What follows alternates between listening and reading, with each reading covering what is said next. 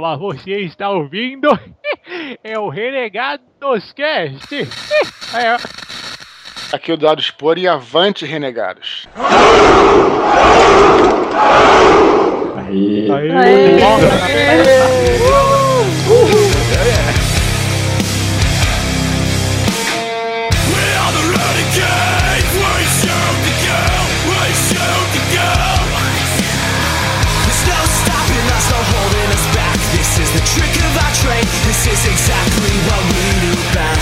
Avante, renegados, beleza? Meu nome é Bob e sim, eu tô feliz pra caramba. Fala galera, aqui é o Bruno e pra vocês verem que nada é por acaso, temos um escritor de batalhas angélicas participando com a gente justamente do sétimo episódio. Olha só.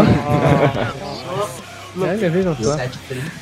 Aqui é o Cido e esse podcast promete ser muito espontâneo. Nossa senhora. Entenderam? Caraca. Juro que não falou pra, pra gente essa. É, Aqui é o Digão e eu quero uma roda do tempo só pra mim. Quer que brilhe pra viagem? Vai fazer o quê? Por procurar o 20, né? Aro 20, né? Aqui é o Gabu e eu não sou o mestre do fogo, mas eu também sou Gabriel. Olha só. Aqui é a Mari e quem conhece o passado prevê o futuro. Olha só. Boa. Olha só, a galera se arrepiando agora no 3 Tá tudo bem? Aqui é o pai do Chris e eu quase fui preso por causa das obras do Eduardo Spor. Nossa. Beleza. Sim. Beleza. Fala galera, aqui é o Paladino e assim como Artemus, eu também sou um paladino regado, último da minha ordem. Ah, Fala galera, aqui é a Sage e hoje eu me sinto tão bem sendo capaz de pulverizar todas as estrelas. Ai, que lindo!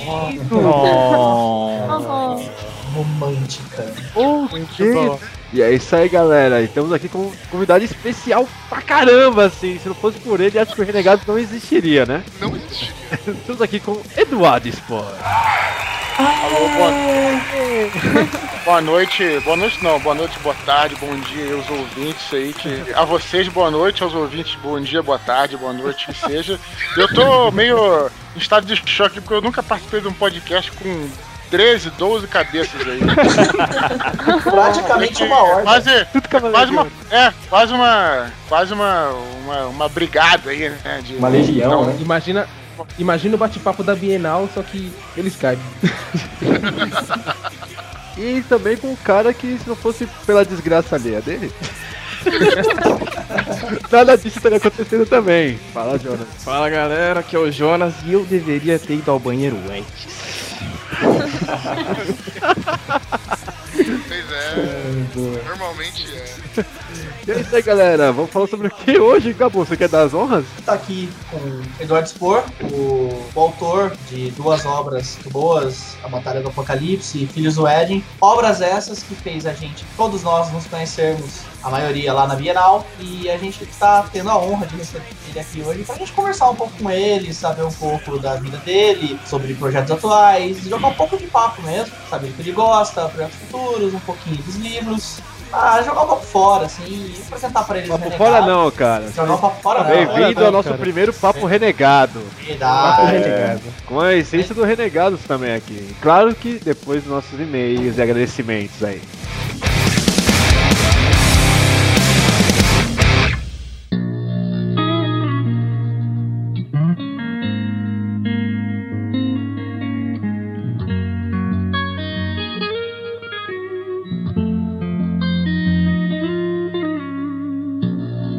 Vamos para os nossos e-mails e agradecimentos. Mari, qual é o nosso número de hoje? Então, bom, nós estamos crescendo numa velocidade surpreendente, cara. Surpreendente. Adoro repetir a Essa- última palavra sempre. Vai.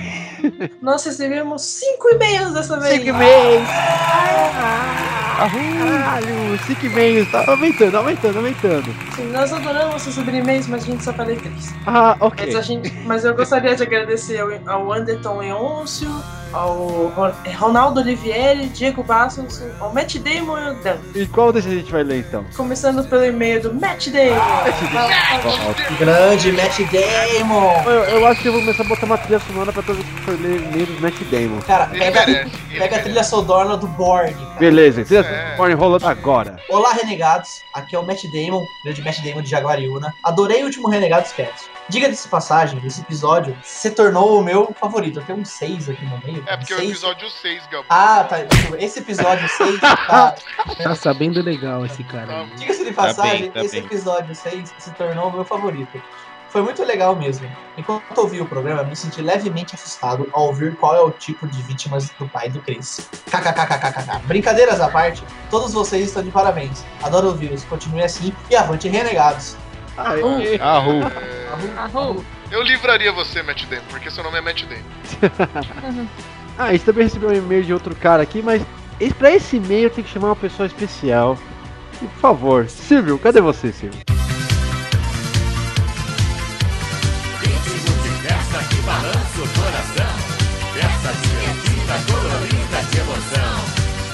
É, mas olha só, Bob. É, mas eu estou aqui, eu estou aqui. É, é, mas olha só. É, mas olha, mas olha, mas olha. Você viu aqui, pessoal? Silvio, você parou esse e-mail só pra você ler, cara. É, mas é pra me ler e-mails. É, cadê, cadê o e-mail? É, é, é, é, é, mas deixa eu colocar meu óculos. É, é, mas cadê, cadê, cadê? É, mas, é, é, é, vamos, é, mas vamos ler, vamos ler o e-mail. É um e-mail do Diego Bastos. É, Ele começa assim, ele começa assim. É, boa tarde, galera do Renegados Cast. É, é, olha só. É, o primeiro podcast que eu ouvi, que eu escutei, é, do Renegados foi esse, o sobre re- serial killers. É, é, é, mas olha só. É, com um grande fã de Nerdcasts, ou melhor, podcasts, escutei tudo do início ao fim. Porém, estes gritos de plateia quase me mataram de susto. mais palmas pra ele, palmas, Palmas, palmas. Tem mais palmas, mais, mais, mais, mais palmas, mais palmas. Mais olha, mais olha. Mas olha, quase matou de susto. É, mas é um viadinho. É, mas é muito bom esse vídeo. É, espero que vocês fiquem bons em consertar esses sons é, nos próximos, pois está bem ruizinho. É, é mas é palmas, Dandinho. É mais palmas. Mas olha. É, mas, mas, ainda. Aí ele fala assim: e, e o Silvio Santos, é, mas e o Silvio Santos, bem baixinho, é o Silvio Santos. É, mas olha só. É, o Silvio Santos ele fez assim: um, é, é, um, é, tá jogando ping, é isso, Bob? É, um, dois, três, ping, é isso? É, mas olha só, ele tá jogando ping. É melhor ele não fazer mais essa imitação. É, é, se fudeu, porque você mandou e-mail, então agora eu vou ter que ler. É, mas eu não ia nem participar dessa porra hoje. É, mas olha só, é melhor ele não fazer essa imitação, pois ele não leva jeito pra isso, é. Mas olha só, é, é, do resto vocês têm futuro, é, falou a mãe de Ná agora. É, desde já, desde, é, mas olha só, é, vocês têm futuro desde que no futuro é, todos comecem a ganhar mais personalidade. É, abraços e boa sorte. É, mais, mais, mais palmas pra ele, mais palmas. É, mas olha só. Mas, mas, eu vou participar de todos, se fudeu.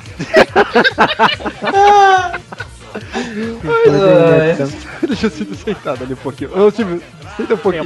eu vou, eu vou, eu vou embora, eu vou embora. Obrigado, obrigado, obrigado pela participação. Bom, é, tchau, pessoal. Até a semana que vem. Eu sei, meu santo. E o último e-mail, Mari? Eu vou ler o e-mail agora do Ronaldo Olivieri, de Não Tenho Idade de onde você é. Por favor, mandar Peraí, de rapidinho. onde você é. Ô, Mari, fala o nome dele de novo. Ronaldo Olivieri. Olivieri. Tá bom. Édio. Ronaldo Olivieri. Olá, renegados. não, Mari. Mari, Não. Mari, melhor não. Cuidado. Ah, é melhor não fazer sotaque, desculpa. É a nossa, é a nossa japa poliglota de sotaque. Vai. Olá, renegados. Salve, fairies. Tenho escutado alguns podcasts de vocês e, se me permitem, gostaria de fazer algumas considerações. Gostei muito do que eu vi até agora, principalmente o podcast de mercenários. No podcast sobre música, gostei de algumas coisas e outras vou fazer algumas críticas, mas espero que não se ofendam. Acredito que estão no caminho certo e que irão crescer e melhorar com o tempo. Para não deixar esse e-mail longo, vou resumir, ok? Aí, bom, ele colocou e-mail gigante. Coisa que podem. Coisas que podem melhorar. Item número 1. Um. O número muito alto de participantes. Isso atrapalhou o ritmo da conversa e às vezes criou certa zona com vários integrantes falando ao mesmo tempo. Ok, A esse é o discutir isso, propósito. Mas tudo bem. É, Ou não. nós gostamos desse jeito, vai continuar desse jeito. Nossa, O tema, Nossa! Adaga na testa. Soco, soco.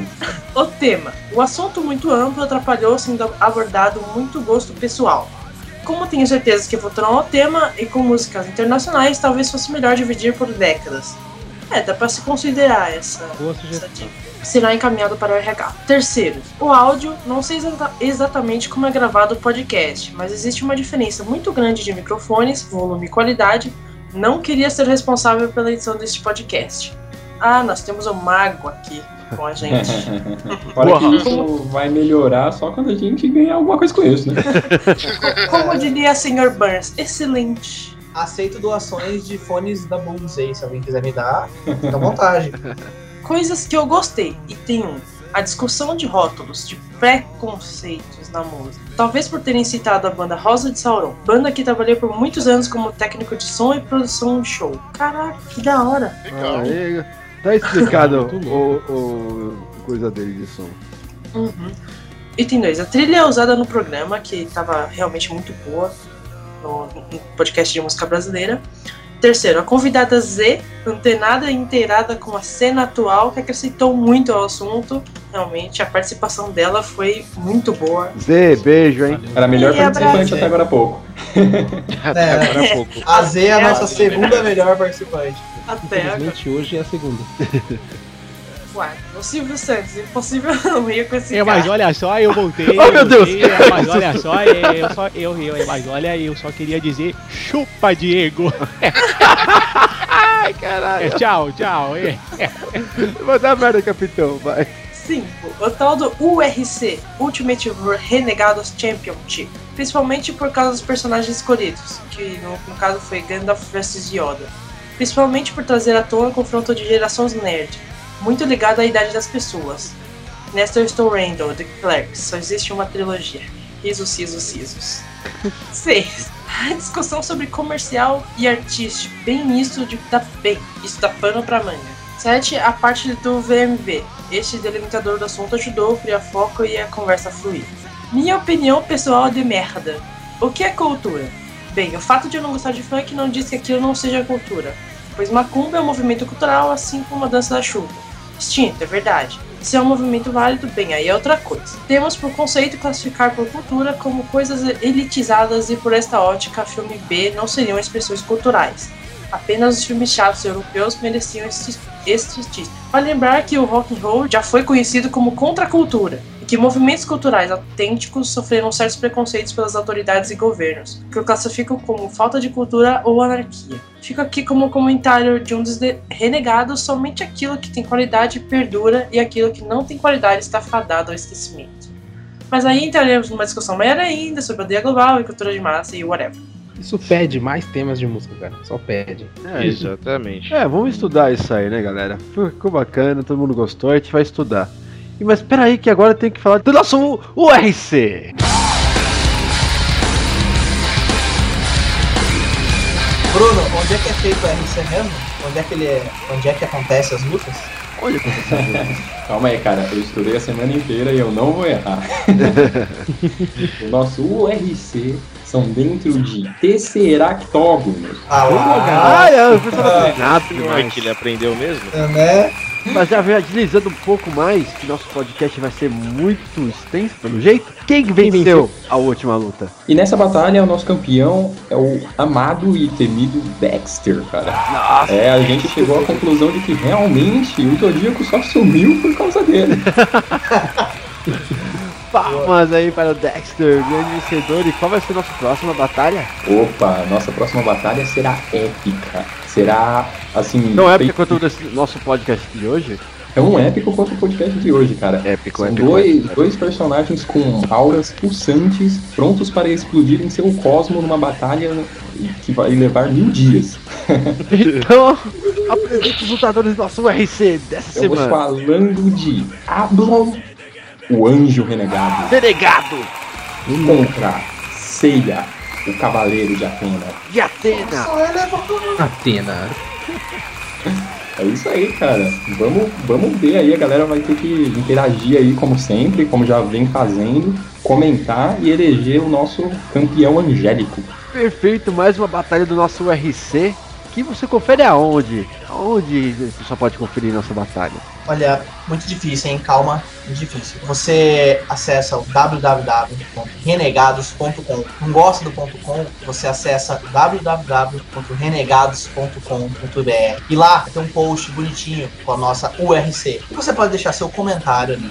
Se você quiser compartilhar, você pode mandar pro Twitter. E lá no Twitter, você fala com a gente no renegadoscast. Curtiu? Então curte lá no Facebook, facebook.com barra renegados.rc ou fb.com barra renegados.rc. Quer falar com a gente? Quer trocar uma ideia? Ter um headshot pra gente? Manda um e-mail renegadoscast.gmail.com ou então no nosso site, agora a gente tem um campinho de contato que também vai cair na caixa postal. Cara, e eu queria já aproveitar aqui e aproveitar, mandar um abraço pessoal aí do FalaCast e do Ro Cartunistas, que ajudando a divulgar a gente. Obrigado mesmo. E também mandar um abração aqui do nosso Instituto de Pesquisa pro nosso ouvinte lá de Dublin, na Irlanda. Cara, acessa lá, troca ideia com a gente. Vamos beber uma cerveja também aí. Hell yeah! Então vamos aí pro nosso podcast com um convidado show de bola. Vamos aí.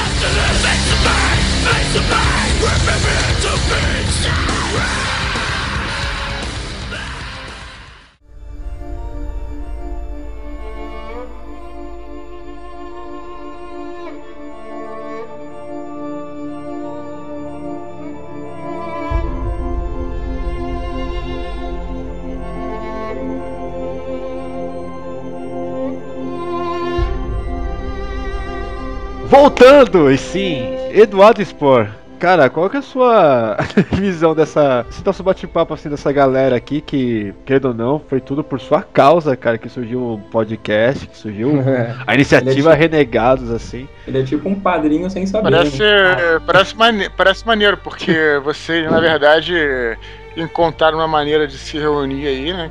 é, Aham. e aí ainda gravar os papos, né? e Fazer uma coisa produtiva. Então, é, eu vi, eu escutei um deles e achei maneiro o podcast de vocês. Mas eu, achei, eu acho que é uma iniciativa nova, né? Acho que nu- nunca teve isso. Da galera se encontrou e aí é, se fala por Skype. Maneiríssimo. É, foi engraçado, até mesmo por causa da ideia, até o nome mesmo. Porque, querendo ou não, a história é meio feia, até recomendo as pessoas não, não começarem a fazer isso.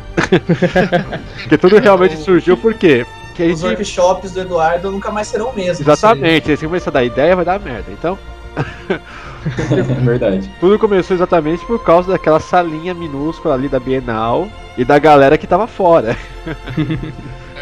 E aquela galera ali Mas vocês fora. ficaram fora? Vocês ficaram fora? Alguém ficou fora? Não, todo A mundo gente- tava todo mundo fora. aqui ficou fora. Todos aqui ficaram fora. Não, não, não. Não, Eu, eu, eu- eu aliás- falei pra. Eu abri pra galera entrar todo mundo, né? né falei pro pessoal entrar. Eles fecharam, trancaram a sala. Então, coisa teve assim, uma hora que chegaram. É, teve uma hora que sim, chegaram a trancar a sala. Mas depois, acho que depois até que você tinha autorizado a galera a entrar. Que até então o Bruno, que tá aqui com a gente e tal. Sim, Tinha mais já alguém estava lá lá dentro? A Carol, É, a Carol que tava. A Carol que faz parte da, da- do grupo também. É, os dois já Paladino. estavam lá dentro já. É o Paladino também. E também entrei junto Ah, com a eu tava? Você também tava? Tava, tava, consegui pegar o ingresso. É, e a gente foi na aventura, cara. Se não fosse um certo casal sair. da a gente pensou, a gente pensou que a porta estivesse lá fechada e a gente não ia entrar mesmo. Aí saiu um casal, a porta aberta, bora, bora, bora! E aí foi a primeira brincadeira. Falou assim: vai, renegados, todo mundo separa. então, desde então, você é nosso padrinho aí, direto ou não? Diretamente ou não, né? Porque querendo ou não, a gente foi, todos nós fomos pra conseguir o, o, o seu autógrafo. Quer dizer, putz, eu não, né? Até por causa da minha entrada. É, meu, a minha história é um pouco mais triste. Eu encontrei com a galera lá, mas eu saí mais cedo, fui embora. Porque eu estava com um fim de relacionamento. E até por isso que é a entrada do- da minha apresentação. Na hora que eu cheguei em casa, o couro comeu. E a mulher me botou pra fora. Então eu fui o responsável pela briga conjugal. Basicamente, você, você foi pior que isso, cara, porque contente em né, causar a, a briga por causa de eu, de eu ter ido. é, na hora que ela me expulsou de casa, porque eu morava no apartamento dela, é, Rapidinho. ela começou. É do Cris. É, Música do Cavaleiros do Zodíaco agora. Continua. Vai, já que você começou, agora vai. Já, Então, já escorreu então, uma então. lágrima de- meu olho aqui, só de pensar. né? Logo, dois dias depois que a gente participou da Bienal, o pessoal resolveu juntar pra conversar. E justamente nesse dia foi o dia derradeiro da briga. E ela falou: Você vai sair daqui, seu neguinho. E beleza, né? Até aí eu tava sendo expulso normalmente. Ela começou a tentar me ferir emocionalmente. Então, você não vai levar o videogame, beleza. Você não vai levar é, as coisas que você comprou daqui, então tudo bem. Você não vai levar a Batalha do Apocalipse nem o Filhos do Éden. Aí o bicho pegou, meu irmão. Aí a casa caiu, porque eu já tinha terminado de ler a batalha, mas eu estava lendo Filhos do Éden. E eu falei, não, mano, não, isso aí não tem nada a ver. Foi ela que me deu de presente. Falei, presente não se pega de volta. E peguei o livro. Nessa que eu peguei o livro, ela também pegou, ficou aquele puxa aqui, puxa, puxa, puxa. Até que eu tive que ceder. Beleza, né? Eis que eu perdi a minha coleção espórica. E hoje eu sou um renegado sem nada. E também por causa dessa briga eu não participei do primeiro, primeiro Renegados Cash. Essa é a minha Caramba, que situação bizarra. cara. Mas é o bom que você tem a oportunidade de comprar de novos livros, você vai estar me ajudando aí, né? Nossa, eu tinha uma certeza. Então... Eduardo ia falar assim: Não, pode deixar que eu vou fazer o pedido aqui. Ô, senhora mãe do Cri, devolva os livros. Mas não, ele fez exatamente o que eu realmente gostaria, que era comprar novamente os dois livros sem problema algum. Sempre tem uma Deixa lá, deixa, deixa, deixa os livros com ela lá, que ela. Enfim, deixa lá, não vale a pena se estressar por isso, né? Não, aqui não. Ah, já Mas tá não na lista. espera sair Anjos da Morte, já compra a trilogia atual já. Batalhas do Apocalipse, Filhos do Éden, Anjos da Morte numa vez só, assim. Não, eu fiz uma lista de prioridades e comprar os livros do Eduardo Sporta antes de arranjar uma casa nova. Até porque é, muito, até porque é mais barato, né? Até porque é mais barato. Muito mais fácil, atingir metas desse tipo. Ok, continuando, gente. Depois dessa história Ah. triste, peraí, tchau música. Alguém tem alguma pergunta? Olha, eu queria falar. Não vai, Gabo. Porque eu, eu conheci a galera lá na fila e tal, e eu acabei não pegando senha, acabei tendo que voltar aqui pra Campinas, ou Rabolândia, é, e, e acabei não ficando no workshop. E eu tava tão entusiasmado pra tentar ouvir, tinha algumas questões, e eu queria aproveitar a oportunidade pra bater um papo. Manda, manda ver aí, então, manda ver aí. Tamo Assim, aí pra isso. Eu sou um filho de professora de português, tenho literatura correndo nas veias, assim, por causa dela, uma boa influência. E, cara, uma coisa que eu vejo muito em você, Eduardo, é que você posta muita coisa da sua pesquisa, posta, coloca muita coisa do, do- dos seus status, aí, tipo, esses- atualmente você anda pesquisando muito sobre guerra, Segunda Guerra, coisas tipo. E eu tenho uma curiosidade pra saber o que, que você anda lendo, assim, o que, que você acha, o que, que você vê da literatura atual, tanto nacional, internacional, se é que você tem, ultimamente ainda tendo tempo pra isso. Pô, cara, essa pergunta é excelente, por sinal, porque é, por acaso agora, né, além dos livros que eu tenho sempre lido de pesquisa e tudo, que eu posso falar disso também, mas eu acho que é mais interessante falar aqui agora, no momento que eu tô lendo assim de romance, de, de livro assim, digamos, pra relaxar, pra divertir, né?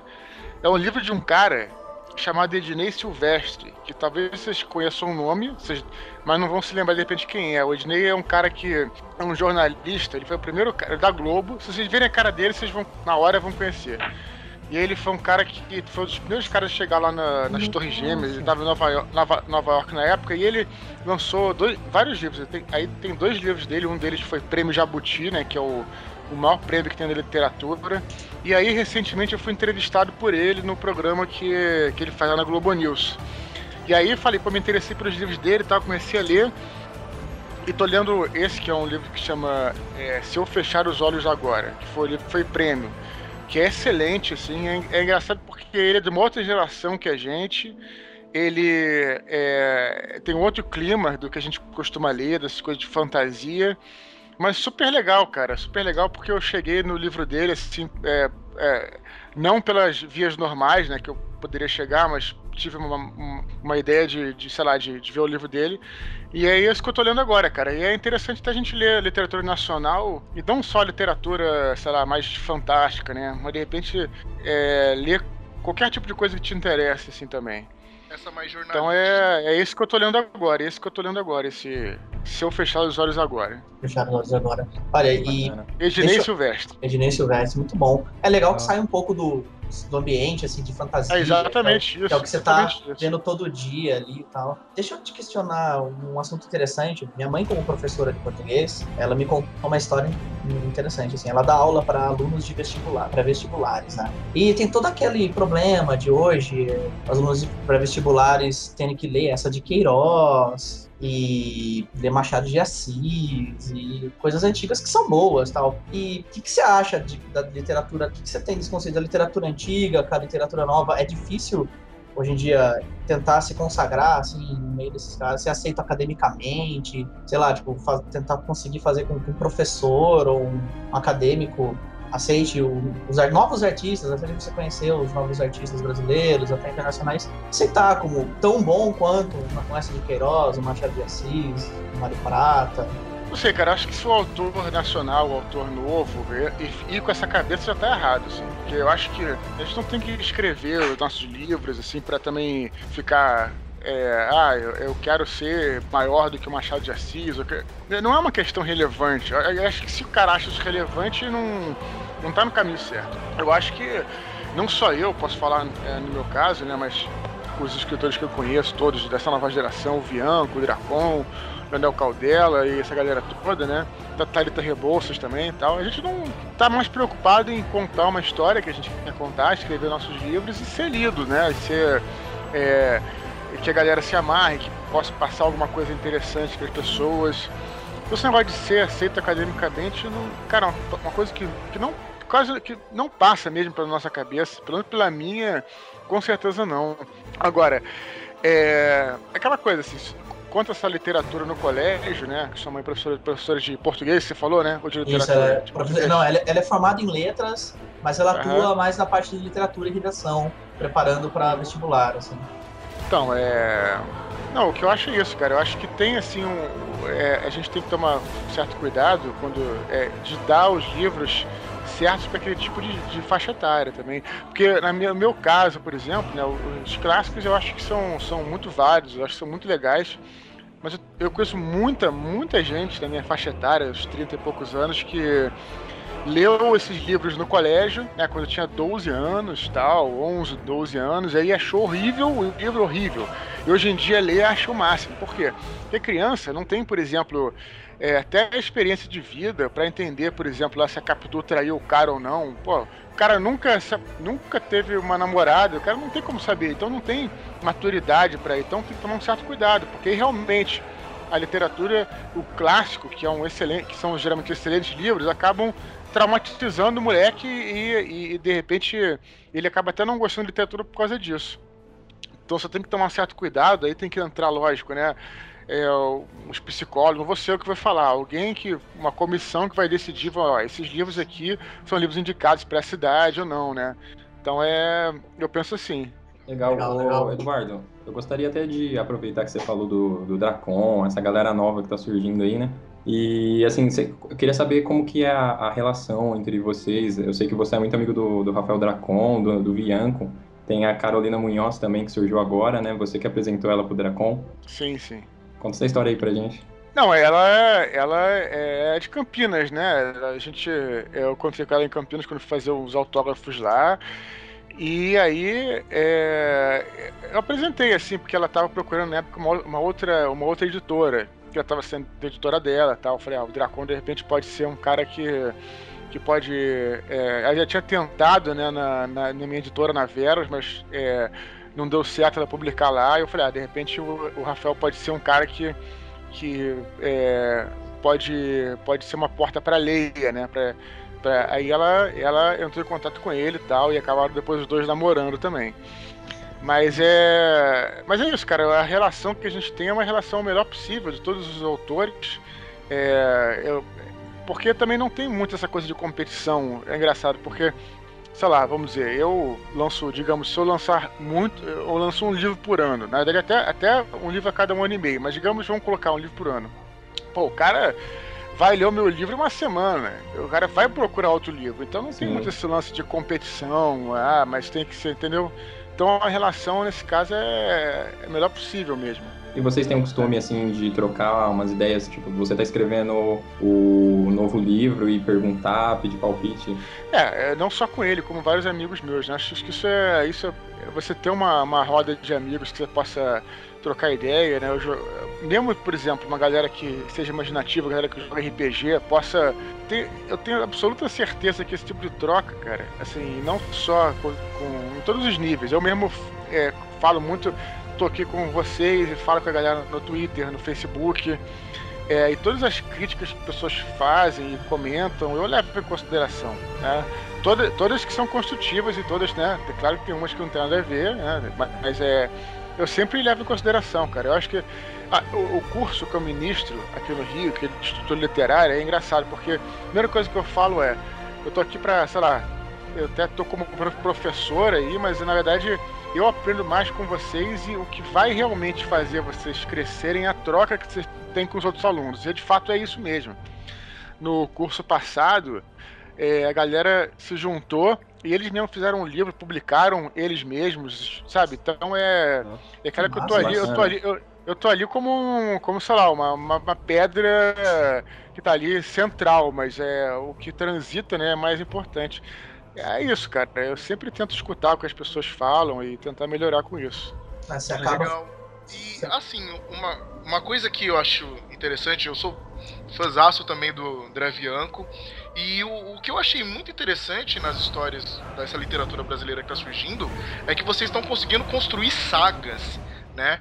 Uh, a Batalha do Apocalipse meio que é, é um livro que você fez o fim do mundo.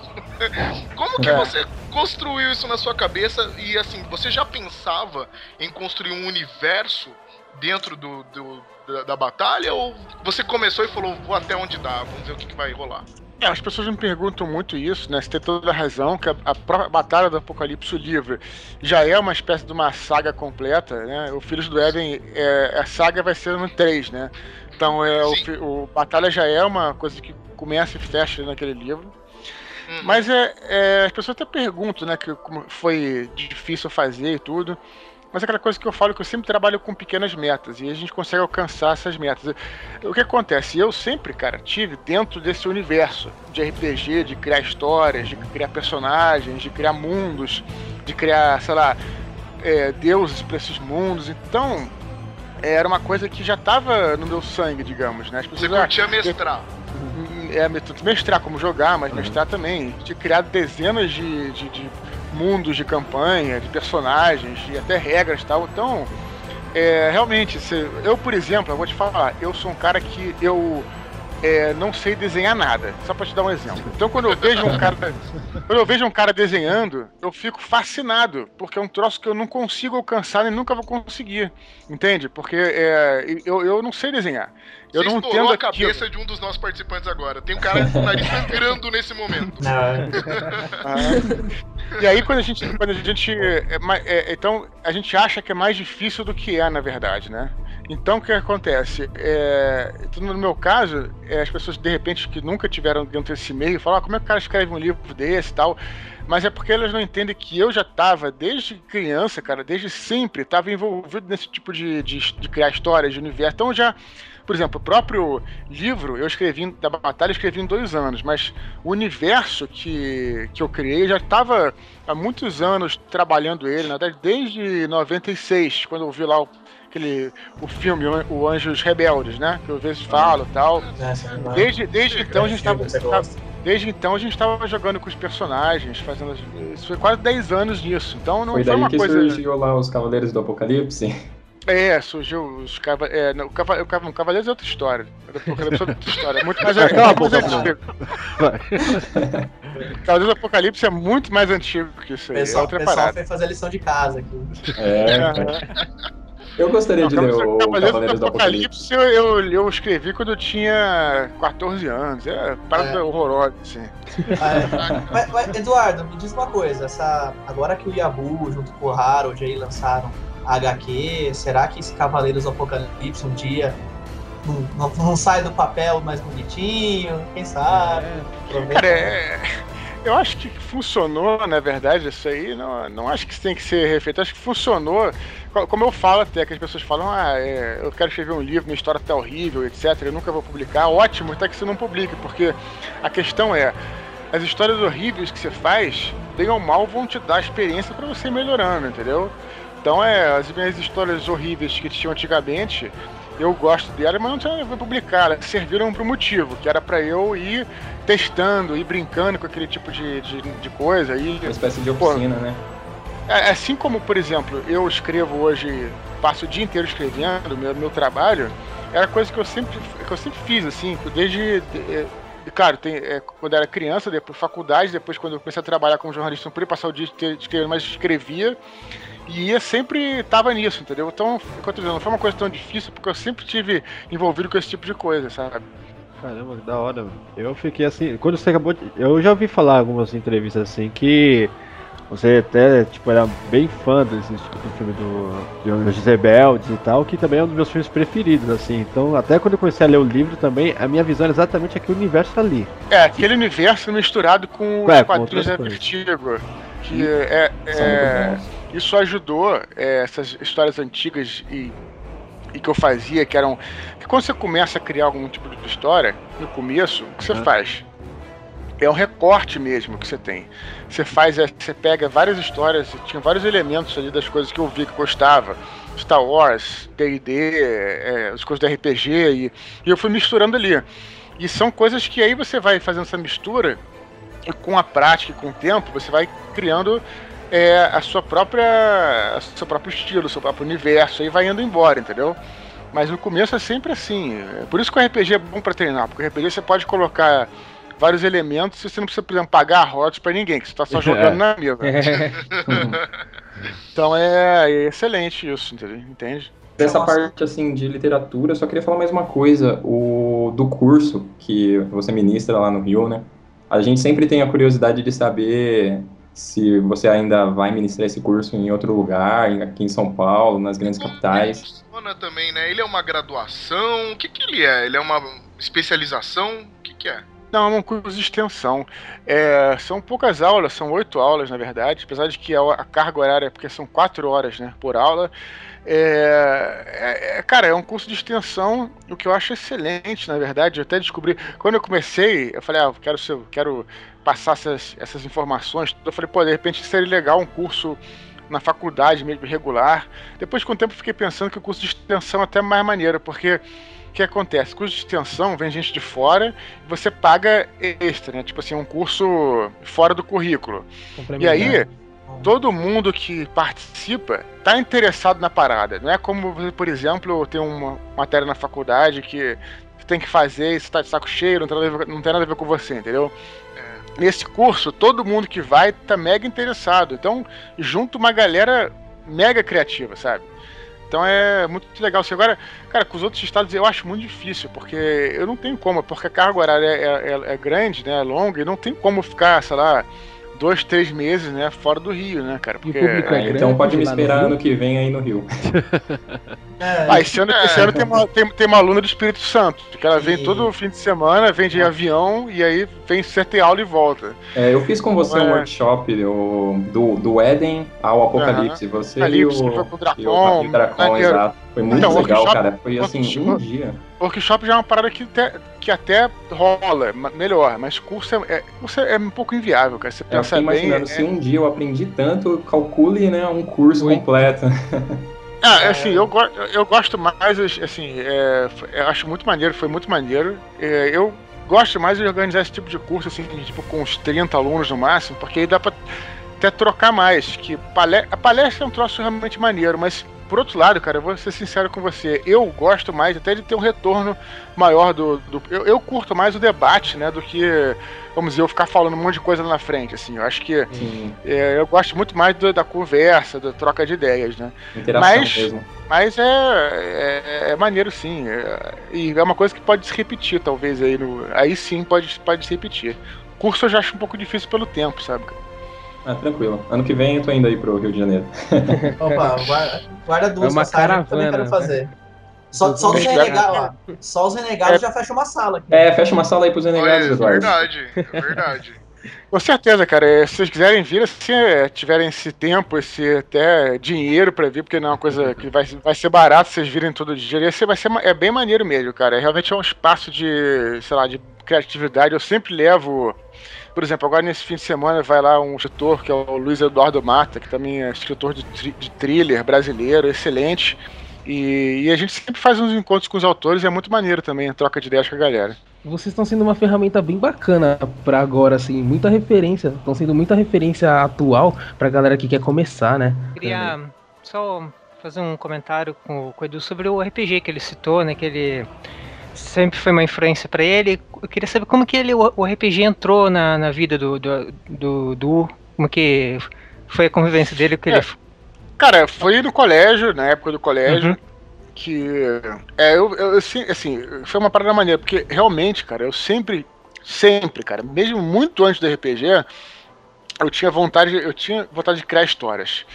Eu ia ver um filme, por exemplo, chegava em casa, desde criança mesmo, 5, 6 anos, sabe? Aí eu chegava em casa, sei lá, tentava desenhar aqueles bonecos que tinha no filme, reproduzir aquilo, eu sempre, sempre tive isso.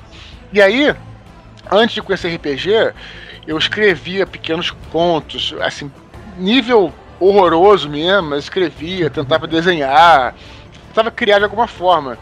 E aí, cara, é, é o RPG se tornou justamente essa válvula de escape. Falei, ah, agora eu posso pegar uma história, não só criar pra mim, como colocar para as pessoas, né, cara? Uhum. me ajudou também a fazer é, não só fazer história pra mim, cara, mas tentar fazer uma história com que eu pudesse divertir as pessoas. Talvez isso até se reflita nos meus livros, né, cara? Que as pessoas de repente conseguem ler a história e talvez se divirtam lendo, entendeu? Você começou com Uhum. quais Então- jogos de RPG, assim? Ô, Digão. D&D, né? O D&D, na verdade. Sistemas, né? É, foi o que eu, sempre, eu sempre joguei mais foi o AD&D e o D&D. É. E depois só joguei, joguei, joguei muito Vampire também, muito Werewolf. Já jogou joguei uh, Hero Master. Quest? Não, Hero Quest não. Já joguei Não, foi o eh, primeiro RPG que eu joguei na vida, velho. Star Wars, RPG, jogava muito também. Jogava direto. Star Wars Legal. né, tinha muita coisa em Mas, mas, mas o que eu mais, mas o que eu mais joguei foi, foi AD&D, Dungeons and Dragons e, e, e Vampire. Oh, legal. Que eu mais joguei. O Vampire.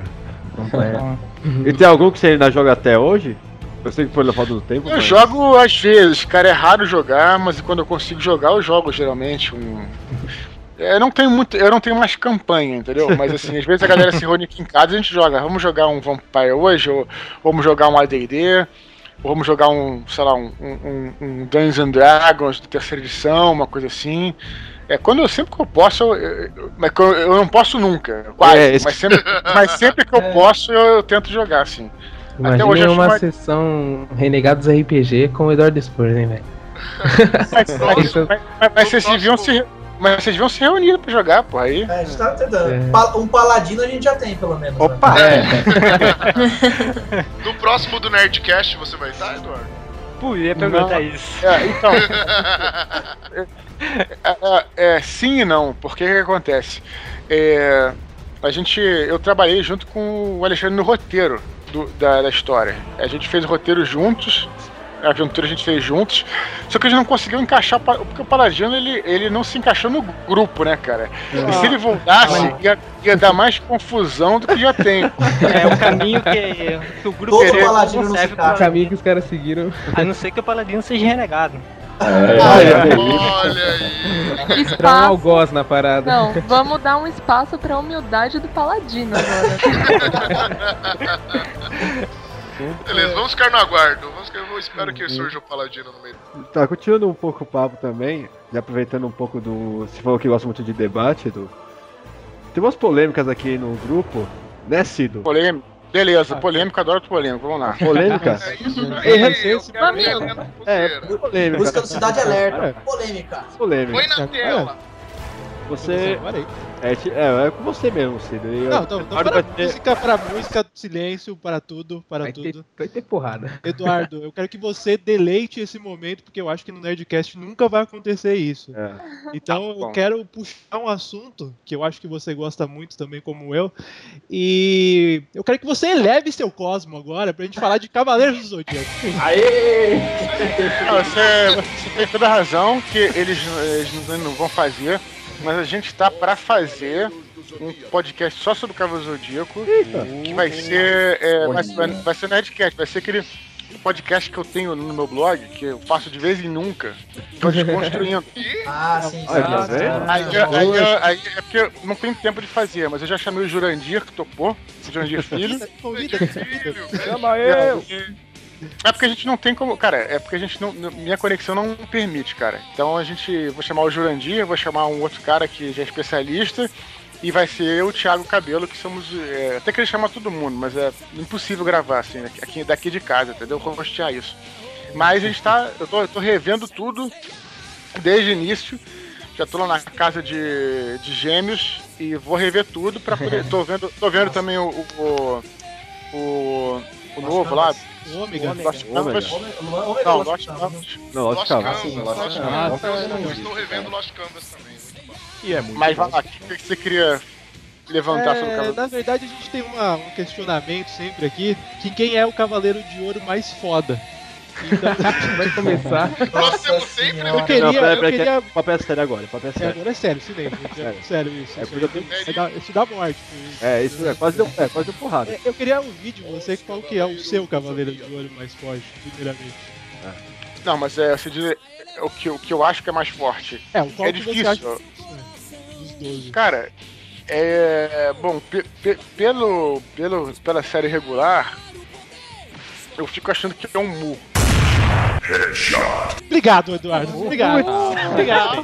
Não é, não é, aqui, ó, isso tem, que, isso tem que ter, não tô dizendo que assim, tem que ter, sempre falando, não é o que é o mais gosto, né? Vocês estão querendo saber o que é o que eu acho que é o mais forte. na sua opinião, é. Analisando É. friamente. Calma, calma. Sério, não, mas agora é curioso. Mas aí tem, por exemplo, Calma, gente, peraí, peraí. tem o. Tem o, Deixa, deixa o eu de ficar. Ah, Vai, fala aí. fala. Vou dar uma coisa. Toma essa, Bob. É, eu sei. Não, não, justifique, Eduardo, por gentileza. Por que Mu seria o mais forte? Por É porque do quando depois ele é, quando é, ele mais ou menos é o que toma conta do santuário depois que o mestre morre, né?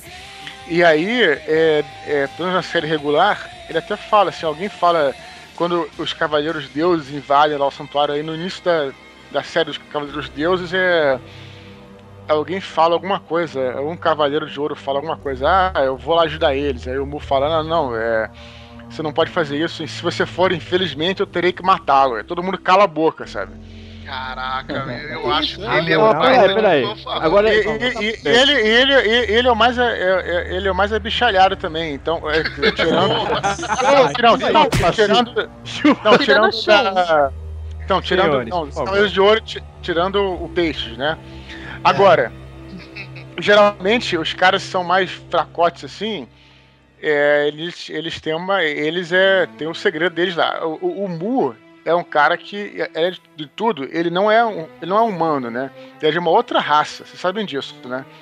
É de uma outra raça, que é a raça lá de Jamiel, lá, que são a raça dos caras. Dos caras que são tipo os Atlantes, vamos dizer assim, dos, né, da, eles são mais eles são superiores aos, aos humanos normais. Então eu acho que E analisando friamente, eu acho que é ele. Mas é, é difícil dizer. né? Todo mundo fala que é mais, tá mais próximo de Deus. Então. Ah, isso é bobeira, isso Ah, é então, mas bobeira. pera, pera lá, mas, ó, mas você acha que numa batalha entre o Mu de Ares e o Chaka de Virgem daria Mu ainda? Tô com fome, tô com fome. Ai, Pois é, o Chaka olhos, cara. Calma, calma, é calma, um cara- O Chaka é um cara foda também. Mas. É, não sei, cara. Ele foi derrotado lá pelo, pelo, pelo Ikki, né, cara? Na mamata, mas foi.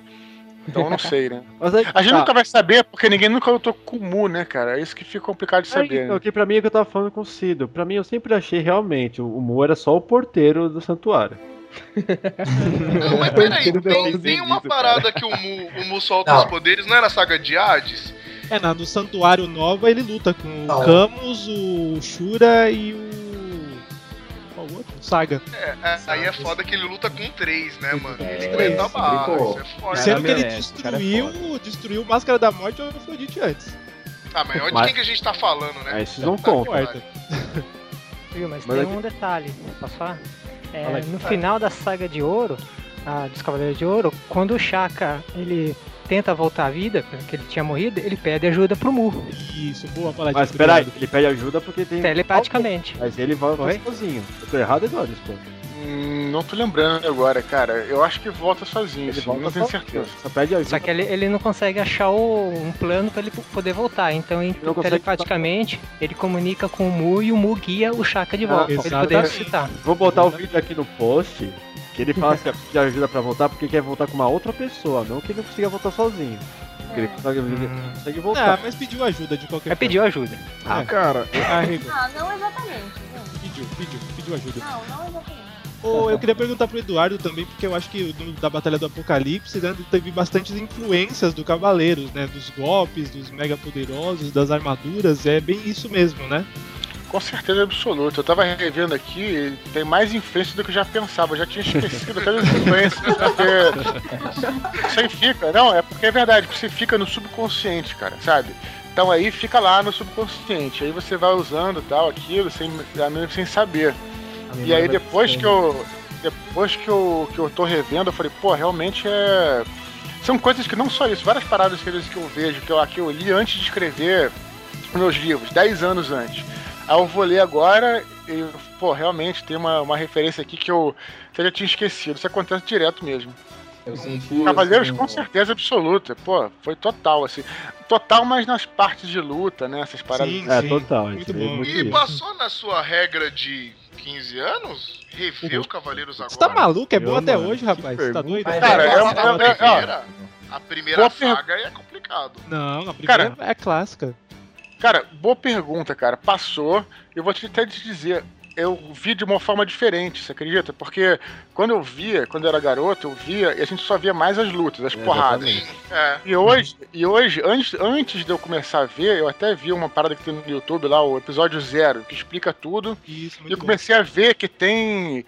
Que a história é muito mais foda do que eu pensava, que a gente não entendia. Até porque quando você vê, você não consegue acompanhar, porque a história vai sendo de aos poucos, entendeu? É. Agora que você sabe, vai fazendo sentido todas as paradas, sabe? Vai fazendo sentido, pô, os caras, é, o que que o mestre queria, é, por que que ele queria, é, e aí vai. Então eu comecei a me, me interessar mais pela história. É uma coisa até que. É, você tem razão, vocês têm razão, porque ele é- realmente é piegas, assim, em algumas paradas. Mas aí que Mas tá, Eduardo. é- Você acha que foi mas um é- pouco da culpa Ah, da fala. tradução também? Você acha que teve, você perdeu alguma pouco da história Também. da tradução? É, a tradução, é, é, os próprios caras falaram, os dubladores falaram que realmente é, eles fica, ficou mais piegas porque eles traduziram a partir do espanhol. O espanhol é uma parada meio. "Ei, ei, vou matar vocês, aqui e tal. Tem isso, muito isso. Aham. É, mas até a Mas, mesmo assim, ainda assim é piegas. Mas essas paradas, cara, assim, tem várias coisas piegas que até hoje eu gosto e, e, e- e- sabe, é- é, eu não vejo problema não, cara. Eu achava maneiro, continuo achando maneiro, né? Vejo de outra forma hoje. Você vê, por exemplo, até te falar, você vê, por exemplo, que o, que o Lost Canvas, ele não é piegas como o antigo, o antigo Cavaleiros. Isso. Ele é mais, re- mais- é mais refinado, vamos Isso. colocar assim. Porém, ele não tem a mesma. Eu, eu, na minha opinião, ele não tem a mesma, mesma força. Porque não tem aquela parada que, a gente, que era o Piegas, só que era o que era fazer a parada ficar maneira. Que era a parada da amizade. Aham. Até tem, exatamente. entendeu? Isso é Mas não verdade. tão forte. aquela parada dos três, dos quatro caras lá que pô, se ajudam, morrem um pro outro. Até tem, mas assim, o, o, o fato de ser tão piegas antes era o que fazia ser maneiro também, por outro lado, sabe? Eu acho É, eu que no, isso. no anterior ele tinha mais um porquê da amizade, hoje não tem tanto, né? Eu senti O- isso o da amizade também no, no, no livro da Batalha do Apocalipse. Principalmente, assim, aquela passagem do deles na China. Aí quando o Ablon luta ali contra o- os, três, os três deuses, e aí ele Uhum. é ferido, e assim, ele, ele resgata as forças pensando em quê? Não nele, nem em Deus, nem nada. Ele pensa na amizade, né? A força da amizade é que faz com que ele continue em frente. Eu achei isso muito Cavaleiros do É, Zodíaco. e tem, A e tem muito dele- a ver com a luta, especialmente a luta do Dragão Negro, contra o Dragão Negro, que é bem isso também. É verdade. essa Nossa. Ah, é, cara. é a melhor, cara. Essa é foda. Que a luta do Dragão Negro, inclusive, foi a luta que, que é, é parecida com essa luta que você está falando. E foi a primeira luta que eu vi. Que eu já tinha visto algumas vezes Cavaleiros, quando eu era garoto. assim, primeira, primeira época que saiu, né? Que eu tinha visto algumas vezes. E aí, cara, eu não tinha interessado tanto. Aí quando eu vi que tava rolando essa luta, eu falei, pô, vou, vou começar a ver. E aí vi, achei essa luta é, mais maneira, assim, de todas, sabe? Do, É, do- pelo fenomenal. menos daquela, daquela primeira parte lá, sabe? Ah, no Filhos do Eren também tem bastante isso, da, da Raquel, da Kyra, querer toda hora, querer voltar, ajudar os amigos, buscar eles lá na caverna de gelo, querer abandonar a missão pra voltar, querer partir. É isso, isso. Tá com a mulher o livro, Gabu. Tá com a mulher. Ah, cara, puta vida. Ah, Tem que falar de filho do Eren, dor no coração do cara, né, velho? Dando spoiler assim na cara, mesmo. Spoiler na testa. Desculpa, cara. Spor, é, quando você criou o nome Raquel, você falou Raquel ou era Rachel na sua cabeça? É, aliás, uma, a pronúncia dos Não. nomes acaba confundindo, né? Eu acho até, acho até- até- acho até engraçado, porque eu sempre penso os nomes falando em português. E aí, é, eu até vi outro dia, o, o- não, já tem um tempo, na verdade, alguém falando no, no Twitter, sei lá, assim, um cara que não me conhece, assim, né? Eu vejo porque, às vezes, o Twitter me manda, assim, uns avisos, quando o cara fala, tipo, expor, mesmo que não dê arroba, coisa assim.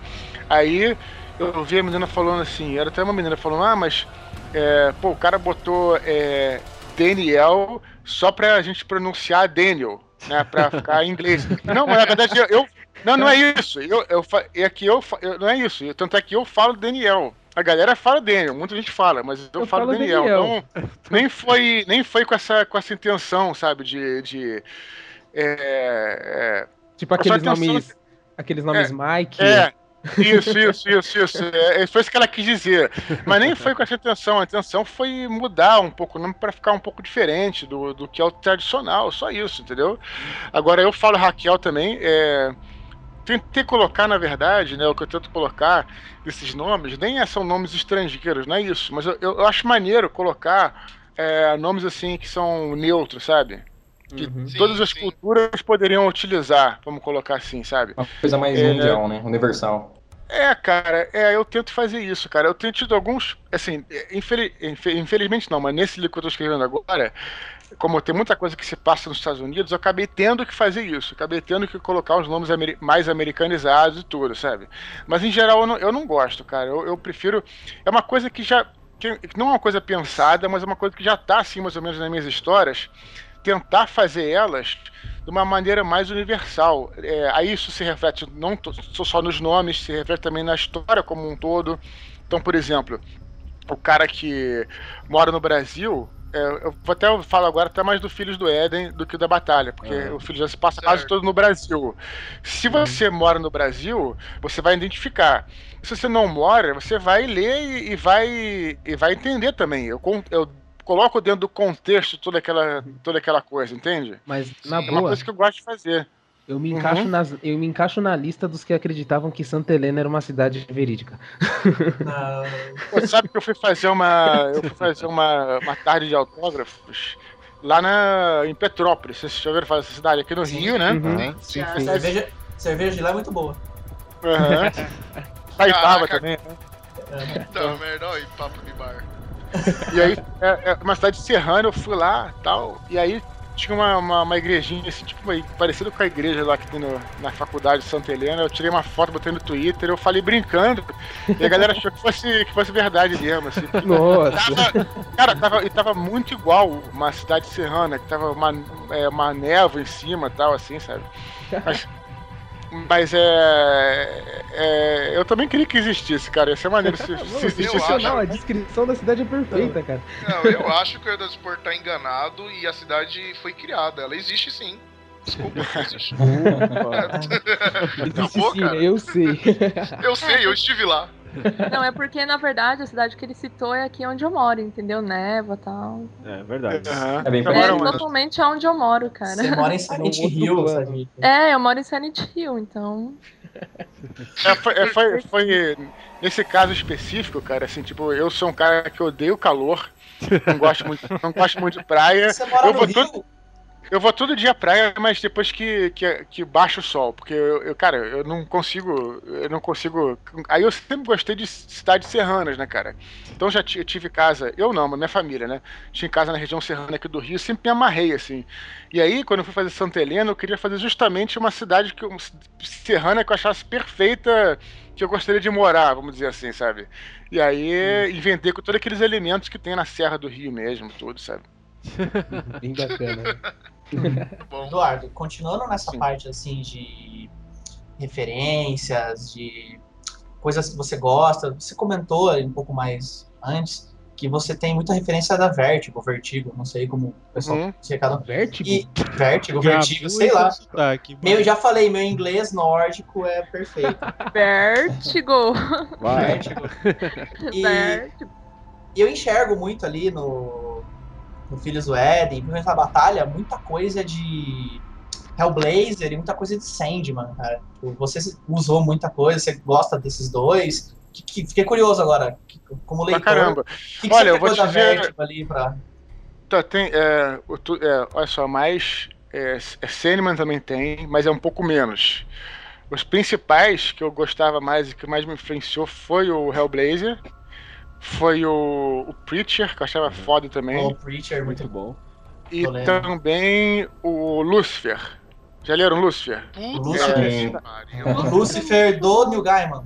Ou na, É, isso. Neil Gaiman, tá? Mas eu não sei se. Mas, mas, mas, mas o quadrinho do Lucifer não é o New, New Gamer que escreve. É, Ele mas- inventou o personagem e aí Isso. teve outro cara que escreve. Eu não vou lembrar o nome agora porque. Eu acho que até cabeça- lançou reci- lançaram recentemente pela. Me ajuda aí, galera, pela Panini.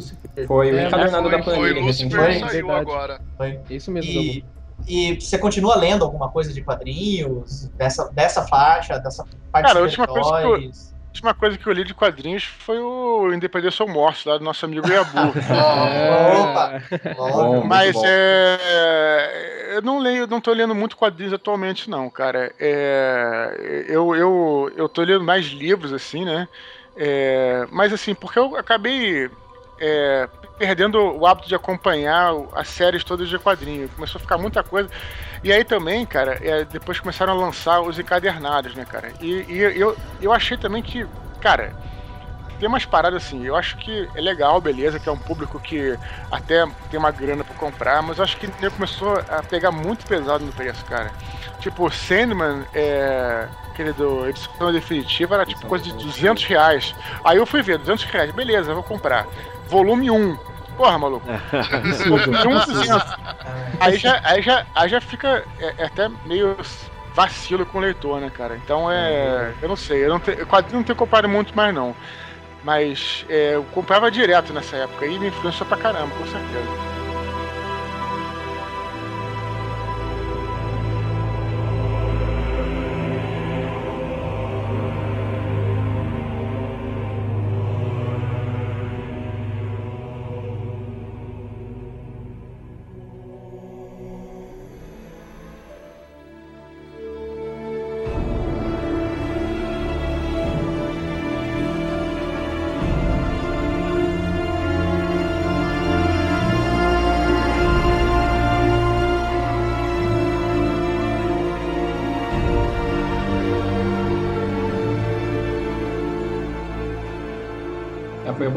Você falar dessa parte do, do Independência ou Mortes, que a gente tem uma curiosidade em saber se você gostaria ou pretende adaptar suas obras, principalmente a Batalha do Apocalipse, em quadrinhos, filmes ou jogos, de repente. Puta, jogar um MMO de a batalha ser foda, hein? Puta, montar não, não. MMO. Caraca. Então, cara, é, eu tenho vontade de tudo isso, só que o problema é que eu não tenho tempo, né, cara? Essa é a parada que eu tenho que supervisionar. É, é, assim, é, eu acho que o quadrinho, não sei se adaptaria, mas acho que o quadrinho ele, deve, ele pode ser usado para, por exemplo, fazer outras histórias novas, sabe? Dentro do Eu acho que, por exemplo, é, eu acho que, por exemplo, se fosse fazer uma história sobre as guerras etéreas, uma coisa assim, seria, funcionaria bem em quadrinho. Nossa, tirou de. O André. Bianco fez isso com a obra dele, né? Ele contou uma historinha do Sete antes, lá em Portugal, né? Em quadrinhos, né? Ficou Uhum. bem legal. Respeitou a história dele. E aí é legal, porque aí é uma coisa que tem mais. Se bem que não ia, eu ia falar que tem mais, mais batalha, mas não tem nada a ver, porque sempre tem. Então acho que seria coisa assim, tipo um spin-off, assim. E filme é um troço que é maneiro, cara, mas é uma parada que é uma realidade ainda muito, sei lá, Você muito preferir o quê? distante. Filme, filme mesmo com atores ou animação? Ou série, uma série da HBO, hein? Uma série. Caralho! Nossa. A série da HBO. Caralho. Cara, assim, é, é, viajando muito pretensiosamente falando, né? Eu acho que a série, eu acho que, eu acho que é, Batalha do Apocalipse ficaria melhor com uma trilogia de cinema, assim, falando. Por quê? né? Porque é, tem uma puxada mais épica. Então isso É. perde muito na tela pequena, entende? Verdade. Você usa assim, tipo, tomadas maiores, usa muitos cenários de batalha, é um troço que na tela pequena não fica bem. Agora, o Filhos do Éden, que é uma. Pelo menos os, os primeiros livros, né? É mais intimista e tudo, e aí ficaria bem melhor. Aí esse funcionaria bem numa série. Enquanto Batalha, por ser uma coisa mais, vamos dizer, grandiosa, funcionaria melhor no cinema. Mas a gente tá falando aqui uma viagem, né? Porque até isso É. acontecer. Levando a estrela. É, aproveitando-. É, Aí é via... mas viagem aproveitando até a viagem. viagem, ô, Edu, mas você preferia o quê? Atores brasileiros ou atores americanos participando do Nossa. filme? Olha, essa é boa, hein? Acho que hoje em dia não. Ramos. Então, acho que eu, eu ouvi falando. Eu acho que hoje, hoje em dia, cara, não, não tem muito isso, porque cada vez mais as produções estão se tornando é, multinacionais, sabe? Eu acho assim que é, o próprio. Qual é o nome daquele cara que fez o Cidade de Deus? Vamos lá. Fernando Meirelles, não é Ah, isso? Meirelles. Isso. Isso. Ele falou isso, isso hoje em dia. Ele falou que ó, agora ele só faz os filmes em inglês. Por quê? Ah, porque você não é patriota? Não, não, porque você faz os filmes em inglês, ele já atinge o mundo inteiro. Hoje atinge, né? É, então, é, é, isso tem essa parada. Então, eu acho que cada vez mais, um, um filme, por exemplo, como, sei lá, um filme como por, próprio Cidade de Deus ou como Aham. Tropa de Elite, não, não dá. Aí tem que ser um filme brasileiro, Brasileiro. né? Uhum. Agora, esse, esse negócio de ter atores brasileiros, e, e eu acho que hoje em dia cada vez mais está caminhando o cinema para ser uma, uma sempre produções multiculturais, cara. Pra você ver mesmo no Oscar ganhando muito filme estrangeiro, que hoje está ganhando categoria, já nas categorias principais do Oscar, sabe? Então acho que hoje é, esse é o caminho de hoje em dia, sabe? Ainda mais um, um, é, livros desses, assim, que eu tento fazer, como eu falei, meus livros não são muito. são mais. tem temas mais é, universais, né? Então Aham. poderia. Por exemplo, os anjos não são brasileiros, não são americanos, não são, são né? Não, não tem isso, né? É. Então é. Acho que. Acho que, que, que. É uma pergunta assim meio dúbia, mas eu acho que o ideal é ser uma conjunção de coisas, sabe? É, seria pegaria mais ou menos, sei lá, eu teria uma visão meio que do filme do Constantine, pelo menos. Assim, uma viagem. É, mais ou louca, menos. Apesar Mesma do filme cara, do né? Constantine não ser um filme do Constantine, é Ah, sim, essa é. ideia. Você entendeu, Gabo. Entendi. Desculpa, eu sou xiita, velho. É, é. Que até mesmo por causa do anjo lá, que o Gabriel, lá do jeito que é mostrado, Uhum. que realmente é o anjo Gabriel ali. Mas se o filme fosse sair agora, vamos supor, e fosse aqui no Brasil, você arrisca dizer um ator que seria o Ablon? Nossa. Nossa. Puta, o- Sei, cara. Não sei. não Agostinho sei. Carrara ia ser o Lúcifer. Eu nunca parei pra pensar nisso, não, cara. Eu acho que. Mas é, ator é qualquer coisa, né, cara? Eu, eu quanto ator, é, tem que ter um bom ator, cara. Assim, Ah, porque eu realmente. acho melhor você não pensar, Eduardo, senão você vai ficar deprimido, cara. não pensa não, deixa quieto, o Ablon lá tá bonitão lá, mano. Puta, vai colocar o ator brasileiro, os caras vão meter o cigano lá, o cigano. Cigano Igor. Aí fudeu tudo. Né, Enfim, eu acho que eu acho que tem que ser de qualquer maneira, acho que aí, não só falando do, do, do livro, filme, mas acho que tem que ser sempre um bom, cara, um bom ator, porque eu acho que o cara, eu sempre penso assim, cara, assim, às vezes você vê um filme que tem super é, efeitos visuais tal, mas a história é horrível, né? Ah. Às vezes é melhor até um filme que nem é tão visualmente perfeito. Eu não tô falando de- da batalha, nada disso, tô falando em geral, sabe? Mas que tenha uma boa história, tenha bons atores. Cara, um bom ator com bom texto, um maluco do teatro, entra no palco e o cara não tem nada, só tem uma, uma cadeira, o cara te convence. É entendeu? verdade, Você é tem um verdade. bom texto. É. E aí é o e é o contrário, às vezes tu vê um filme que, porra, mega é, efeitos visuais e tal, e, porra, o filme é horroroso, sabe? Então, Não sendo Michael Bay, tá tudo certo, então. Nossa. Imagina a batalha final de a Batalha do Apocalipse de Michael Bay com aquela câmera giratória. Que Caraca, mano. Explodindo tudo. Cara, é, o que mais me chamou a atenção antes de comprar o livro, antes de ficar sabendo da história, foi quando eu entrei lá no site e ouvi aqueles teasers que o Guilherme, Guilherme Briggs gravou. Eu tava pensando cara. assim, se por hora não rola um seriado, nem um filme, você já pensou em gravar um audiobook com Guilherme Briggs? Uhum. É, então, é, uma- é- é outra, é outra pergunta, cara, aquela mesma coisa que a gente falou. É, é, ia ser muito maneiro, mas é, é assim, qualquer coisa que eu fizer, é isso que é, é a parada que, que, por exemplo, até falar, ah, galera que é o RPG, o RPG tá mais ou menos pronto e tal, mas qualquer parada que eu fizer, cara, assim, qualquer. vai atrasar os outros livros, entendeu, cara? Ah, É assim, tipo, se eu, se, se eu, se eu parar pra ficar, vamos dizer, eu tô gostando com vocês, é, é esse horário que a gente combinou é um horário que eu já encerrei, beleza, a gente tá batendo papo, eu não ia estar trabalhando mesmo. Mas assim, cada dia que eu paro, por exemplo, é um dia que eu perco de escrever os meus livros, entendeu? Então é complicado mesmo, sabe? Não tenho muito tempo. E eu tô sempre escrevendo, sempre. Então é por isso que é difícil mesmo, cara, porque é uma coisa que, que seria legal de fazer, mas é, tem que agora ainda terminar a série Filhos do Éden, e depois partir para outras paradas. É uma coisa que, que é engraçado, que às vezes as pessoas, em geral, eu via isso antigamente, os, os, os, os, é, diretores falando essa parada, né? Ah, mas para um projeto, já entra com outro, e o cara, cara, o cara só pode pegar o projeto em 2016, 2017, porque o cara tá envolvido com aquilo. Então é, é assim que a gente trabalha mesmo. Realmente tem uma época que a gente tá fazendo uma parada e tá totalmente voltado para aquilo, né? Então é isso. E tem os projetos Mas da Nerd é- Store também, né? Tem o quê? Os projetos da Nerd Store. Então, na história, tem tudo isso mais, né? E, tipo, é uma coisa que também não dá pra você passar pra uma outra pessoa, né? Tipo, pra alguém cuidar, ah, faz É, um isso. joguinho ali. é, Tipo, é o seu filho, só você toca. Mesmo que ele passe, ele vai ter que ter uma supervisão do. Eduardo, né? Com certeza, é, tem que estar supervisionando. Não é uma coisa muito fácil, não. Trabalhar com criação e trabalhar com prazo é muito difícil também. Aham. Tem que ser, tem que ser muito disciplinado mesmo, senão você não consegue, cara. Queria saber um pouco mais sobre como que é esse processo de você escrever os seus livros, já que você puxou esse assunto. Uhum. É, Mas você diz o quê? Uhum. Por exemplo, você vai, você quer fazer um livro sobre tal assunto, você vai lá, junta todas as pesquisas, começa a ler, onde que você vai pesquisar. Então, em geral, eu, eu- o lance que eu, que eu tento fazer, que eu falo com a galera, é assim, é escrever sobre coisas que você já gosta, sabe? Você já, tem, um, já tem um passo na frente de escrever sobre coisas que você já gosta, já curte. Todos os meus livros, em geral, são assim. Eu sempre escrevi sobre coisas que eu, que eu gostei. Eu acho que não funciona muito quando, por exemplo, uma série faz sucesso, digamos. Ah, agora estamos na, fa na fase de vampiros. Aí as editoras acham, ah, vamos é, contratar alguém para escrever sobre vampiros. E o cara, às vezes, nunca escreveu, mas escreve como se fosse um trabalho, como se fosse uma, sei lá, um.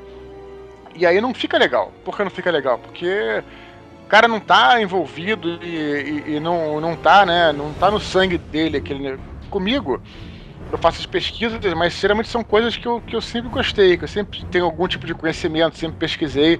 Até mesmo, por exemplo, um livro que é Protocolo Blue Hand, Alienígenas, que eu escrevi. É um livro porque a galera falou: ah, é, vamos fazer o protocolo, vamos começar aqui fazendo sobre zumbis. E aí eu falei, não, vamos fazer o seguinte, a gente faz, se a gente fizer primeiro sobre os zumbis, vai ser uma parada que já tem o, o livro do Max Brooks, Aham. vai ficar muito igual.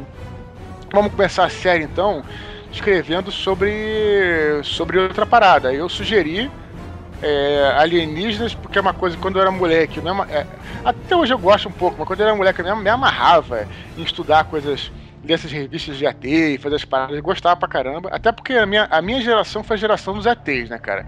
Desde, a, desde o ET o extraterrestre até o Varginha. contatos, contatos imediatos. Não, Varginha já, já era mais velho.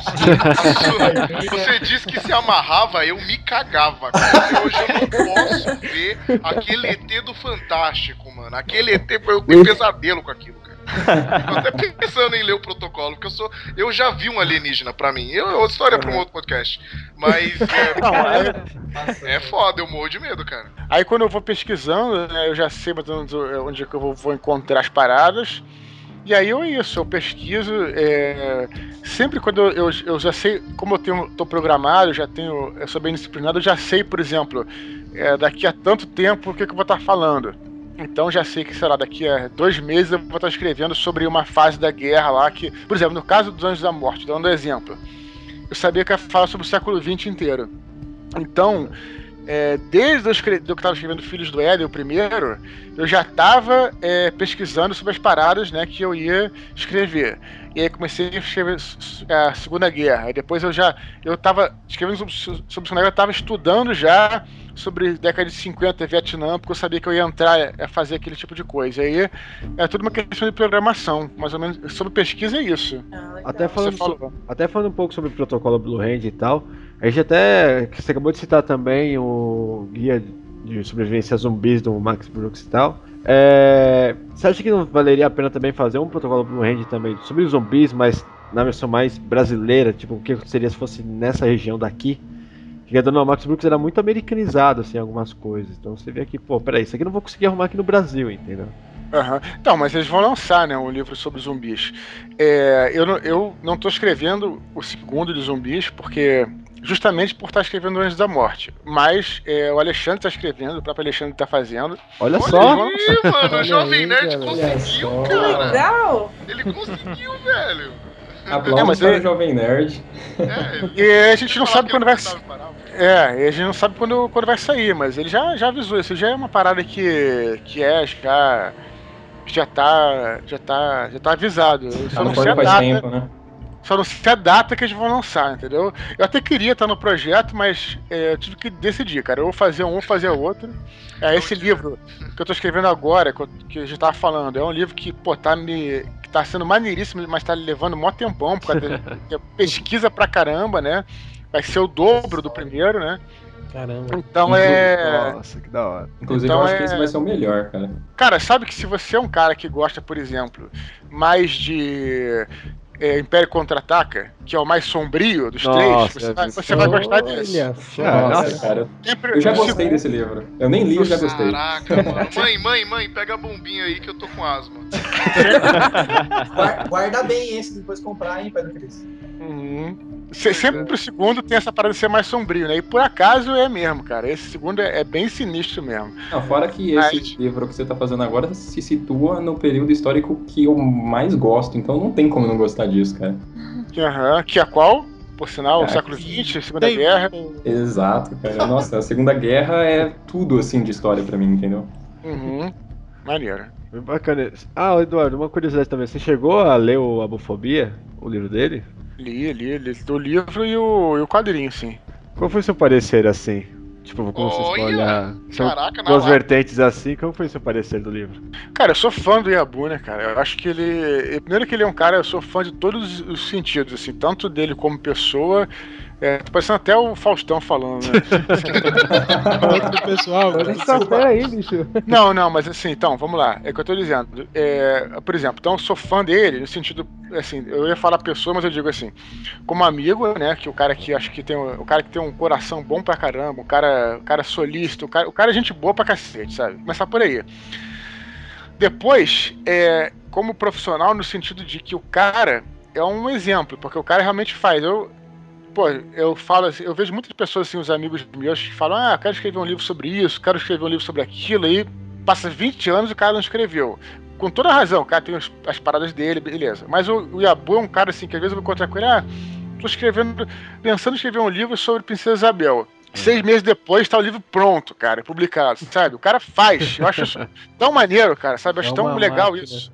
Não, é, não, não, só, é, não só por ser máquina, mas por ter o comprometimento, sabe? Eu acho isso um- uma você lição de vida, sabe? Eu acho E, importante também é, para trabalha, né? E eu acho que os caras. cara, Eu já tinha lido umas paradas dele, né? É, por exemplo, eu não sou o público da, da Última Princesa, mas eu, eu já li os livros da Última Princesa, o outro lá, o. é, o Homem Dicionário, que é um livro. É, Ah, Apolinário, Homem Dicionário. É, assim, são livros muito bem escritos, o cara escreve muito, entendeu? E aí no livro do, do, do Banca dos Mortos, aí já foi uma, um, estilo que eu, que, eu, que eu me identifiquei mais, sabe? Uhum. Então achei muito maneiro. E, Nossa, você não tem uma ideia tipo, de fazer alguma coisa meio que um pouco mais pesada, não tiver algum livro seu fora do Filhos do Éden? Eu sei que você tá nessa vibe do Filhos do Éden e tal. Tá É, tipo, o Coral é um autor que, por exemplo, fica trocando muito, assim, de história, até pra mudar. Você fica naquela vertente. Essa eu até queria perguntar, se, tipo assim, você tem alguma coisa engavetada, alguma coisa que você queira, até fora de fantasia, ter alguma pretensão, assim, de fazer coisas totalmente diferentes. Cara, eu tenho muita história engavetada, mas é uma parada que, assim, é aquela coisa, eu não. Eu, eu não me concentro assim. Quando eu. Eu ainda, como eu tenho. tô acabando de escrever o segundo, eu tenho pelo menos mais um pra começar. Eu não posso me dar o luxo de ficar é, me envolvendo muito com essas histórias. Eu posso. Uhum. Mas eu tenho muita coisa, cara. Eu já tenho vontade de escrever tanta coisa, cara. É, ficção científica, terror, fantasia medieval. Porra, tem muita coisa, assim. Pô, É, ficção científica é- sua ia ser foda, mano. É muita coisa, cara. Tenho, tenho muita história engavetada, assim, com certeza. Mas aí se tornar realidade é- já é outro, outro passo, entendeu? Uma coisa que eu não, não, não penso em em- agora ainda não. Eduardo, eu queria te fazer uma pergunta, assim. Qual a diferença que você sente de agora estar escrevendo para uma editora grande, assim? Como que você sente em relação à pressão, sabe, ter prazo de entrega? Não, a editora não tem nenhuma pressão, não faz nenhuma pressão, na verdade. É, Até porque ela sabe que eu, que eu que sou mais interessado em lançar antes, né? Então eu que tenho que é, me comprometer com isso, né? É, minha preocupação nunca é a editora, é sempre são os leitores. É, essa galera assim que me mais, mas com toda. a- é engraçado, eu tô, eu tô falando isso de uma maneira positiva. É essa justamente, pô, o fato de eu chegar todo dia, todo dia, sem exceção, cara, sem sacanagem, eu abro o Twitter, o e-mail ou o Facebook todo dia, ter alguém me perguntando do livro, cara, isso só me dá estímulo e fico pensando, pô, eu tenho que fazer, me superar pra tentar fazer melhor, pra não decepcionar ninguém, sabe? Então é é isso. Agora pressão em si é uma coisa que você sempre vai ter pressão qualquer tipo de coisa. Eu acho que é assim, cara, eu tenho uma, uma meta pra escrever, eu vou escrever e se, e se, é, não é, se eu não conseguir chegar naquela época, eu, eu vou tentar fazer o melhor possível. Mas eu não me preocupo muito, eu não me sinto pressionado em nenhum sentido, não, assim, sabe? Que uma maneira negativa, entende? É até bom essa questão de se sente até uma motivação, assim, em, em ver os fãs sempre ali, tipo, ah, o livro, e aí, como tá? Eu acho que. Não, com certeza absoluta. Por acaso, esse livro foi um livro que eu, que eu tô fazendo agora que eu escrevi muito junto com os fãs, né? Porque o Filho do Éden foi bem mais rápido de escrever. Batalha não tinha ainda ninguém que li, lesse meus livros. E aí, é, como já é- eu- o Filho do Éden já, já tinha falado que é uma trilogia, então a galera já tava esperando o segundo, entendeu? Aham. Então a galera sempre fica em contato comigo. Fica, eu fico postando lá na comunidade. Tem a minha, a minha, minha página e tem a página que, era só, que é só do Filhos do Éden no Facebook. Nessa eu sempre posto o que eu tô fazendo. Hoje eu postei que eu tava. Eu tava numa base do Vietnã. Assim, falando, ó, eu tô nessa base e eu tava escrevendo sobre aquilo, entendeu? E a galera vai comentando tudo. É, isso com certeza só me dá estímulo pra continuar. E responsabilidade, né? De você fazer o. Né, não decepcionar a galera. É, Eduardo, seguindo nessa vertente de responsabilidade e tal, quando você entrou para Verus, depois que o livro foi um sucesso, com a, na Verus, te surgiu a oportunidade de ir pro exterior, até acho que seu livro foi publicado na Holanda, chegou a ser publicado na Itália, em Portugal, você pode me corrigir se eu estiver errado. E como é que foi isso, cara, virar um ator internacional? Como é que tá sendo a repercussão lá fora? A, gente Aham. tá- a gente ficou sabendo que ia ter lá fora, mas a gente pouco vê assim a- o retorno. Você tem esse retorno? Como é que tá sendo? É, onde tem maior repercussão é Portugal, porque não tem muita barreira linguística, né? Então Portugal é um lugar que é o lugar, o melhor lugar assim que tem para que eu já falei com a galera pelo Facebook, pelas redes sociais e tudo. É, Holanda foi publicado e foi até engraçado porque eu também não. O que acontece é porque realmente eu fa, lá eu, eu, eu, eu negocio através do meu agente. Então, eu não tenho contato direto com os caras da editora. O que eu acho ruim, acho bem ruim, cara. Mas enfim, é assim que funciona lá.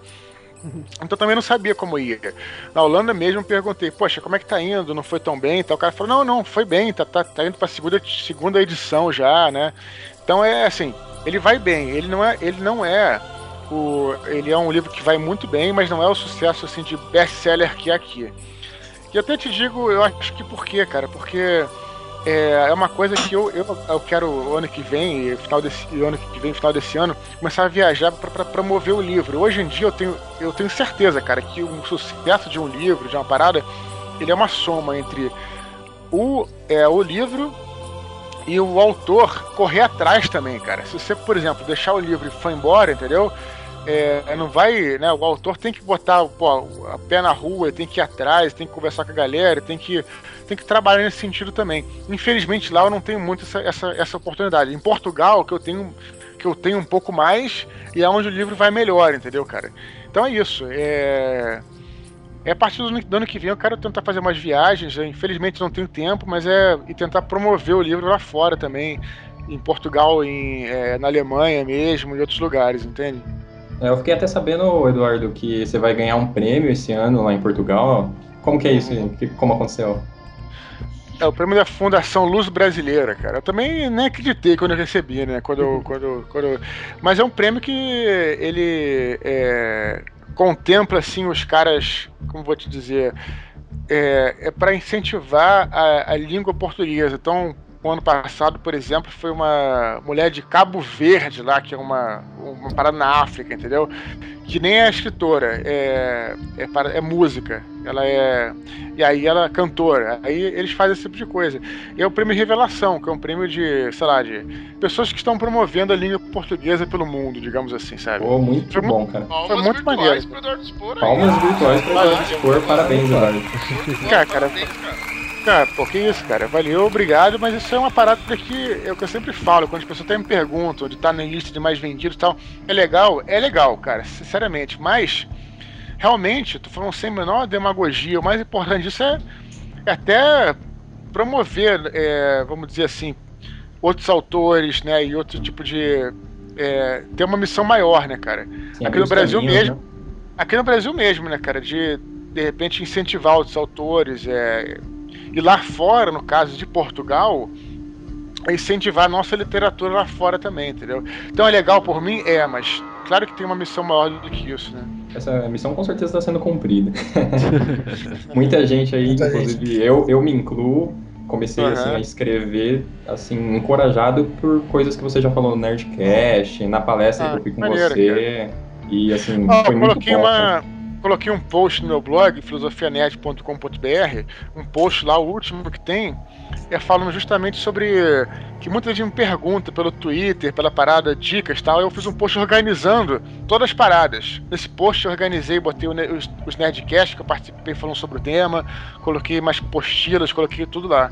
Pô, bacana, Então, a é- gente vai deixar esse link aí então pro pessoal. É, vamos deixar o link. Dá uma olhada, pra- talvez quando for ao ar o post não esteja como primeiro, mas é só se ver lá. É, post, é alguma coisa assim, tipo, é, dicas pra ser escritor, uma coisa assim, você vai ver lá, entendeu? É, Pô, eu vou devo- começar na série Vagalume, cara. Eu vou. Tá na série Vagalume, vou vou longe. Pô, cara, mas essa série Vagalume foi umas paradas que, que me incentivou a leitura, cara. Deixa eu ver. Olha também, aí! né? Olha aí a galera tomando Olha agora, ó. Soquinho, Soquinho, soquinho. pela série Vagalume, de verdade. A série, Vaga- a, a- a- a série, a série Vagalume é o, é o bom exemplo que eu te falei. Lembra que eu falei que é coisas que podem estragar são é, é, essas- esses livros muito pesados, adultos, que você coloca para as crianças. A série Vagalume é o contrário, cara. É, É, justamente a parada que incentiva a galera, porque eu me lembro que, pô, uma- um livro que eu li que eu achei irado. Foi o Caso da Borboleta Tíria, da série bom. Vagalume. Nossa. Vocês leram também? Ô, lágrimas, lágrimas caindo. Lágrimas Os caindo. olhos Foi o suando, os olhos suando, olhos suando, cara. meu Deus. Nossa, Olho suando, olho suando. E aí, tinha, mas tinha vários, tinha vários que eram maneiros também. E, e são pequenininhos, né, cara? A garotada consegue ter aquela sensação de pegar e terminar o livro, né? Isso é, é, é missão cumprida, né? Vamos colocar. É, nossa, material certo pro público certo, né? dinheiro, cara, eu Falo com-. Falo com orgulho que minha mãe ainda tem muitas, muita coisa da série Vagalume guardadinha lá em casa. E eu não falo pra ela jogar fora, tá lá como relíquia. Muito foda. Mas vocês leram a Borboleta? Quem leu aí a. Borboleta? Eu li. Foi o primeiro livro que eu li, cara. Faz muito, Muito tempo. foda, né? Muito Muito foda. É um, é um thriller. É uma fábula e um thriller. Policial, né? Porque é uma fábula porque se passa no mundo dos insetos. E é um policial porque é um negócio. É uma, é uma, uma história de assassinato. Muito, muito foda, cara. Aquilo não, agora. Bom. Série Vagalume. Bom, mas só, só, pô, aproveitando ainda esse ensejo, a gente falou de toda a sua inspiração e tal. Mas eu queria que você falasse um pouquinho o que te relaxa a mente. Né? Pô, você é um cara que tá lendo, mas querendo ou não, você tá envolvido nesse meio de leitura. O que, que você Uhum. faz pra relaxar? Ah, uma das, uma das coisas é estar aqui com vocês. É, Ei, que conversar com a isso. galera. É porque é, é claro assim que o ofício de escritor é um ofício muito solitário, entende? Então você fica lá e fica. Tem vezes até que, cara, eu falei, ah, tem que parar um pouco agora e esse dia eu vou, vou sei lá, vou dar uma volta aí pra. Você fica muito preso, né, cara? Mas isso é, é, é, é o que acontece. Então, eu não posso sair sempre de casa, né? eu fico muito isolado aqui, mas aí quando a galera. É, eu- o curso também que eu faço é um que tem uma troca, então eu tento relaxar a mente, é isso, cara, é, é trocando ideia com as pessoas, né? É, tanto pelos podcasts, quando, quando eu saio com a galera e com meus amigos, é, é mais, mais porque pra mim isso é necessário, porque como eu fico muito tempo, digamos, vocês todos que trabalham aí nos, né, nos seus trabalhos, vocês têm colegas de trabalho, certo? Sim. Sim. Eu não tenho, né, cara? Tipo, eu fico sozinho e, e- e concentrado, sei lá, pelo menos 8 horas por dia. Então, Caraca! Nossa, cara, eu não, É consigo, eu não consigo estar na sua pele. Fato. Putz, não mesmo. É difícil mesmo, né? Você imagina. é até, Ah, é, é até, é até legal que vocês- essa reação de vocês, só falar uma parada, é até legal essa reação de vocês, porque até pra galera entender que é um trabalho duro como qualquer outro, né? Porque, Puxa, ah, não, o Nossa, cara, Com o certeza. cara né? falar, ah, não, escritor é moleza, né, cara? E, Tem que pô, ter uma puta não é- não disciplina é. também, né? Que senão. É, é porque você não tem chefe, né, cara? Então você tem É, esse que ter tipo de trabalho autônomo, esse tipo de trabalho autônomo, assim, é sempre mais complicado. Por causa da fadiga mental, né, Digão? A fadiga mental, eu acho, expor, ela pesa pra caramba. Eu sei porque eu sou professor e a galera acha que eu fico a tarde inteira aqui na net. Eles acham que porque eu dou aula de manhã e de noite não tem cansaço, mas, putz, você tem um estresse mental que é, é Pô, fogo. mas você Não, não fica a tarde inteira aqui na net? aula. Me desmentiram! Ah! É bom saber dessas coisas. É, agora, Olha. agora eu trabalho, porque eu sou professor, né? Então, Deixa você.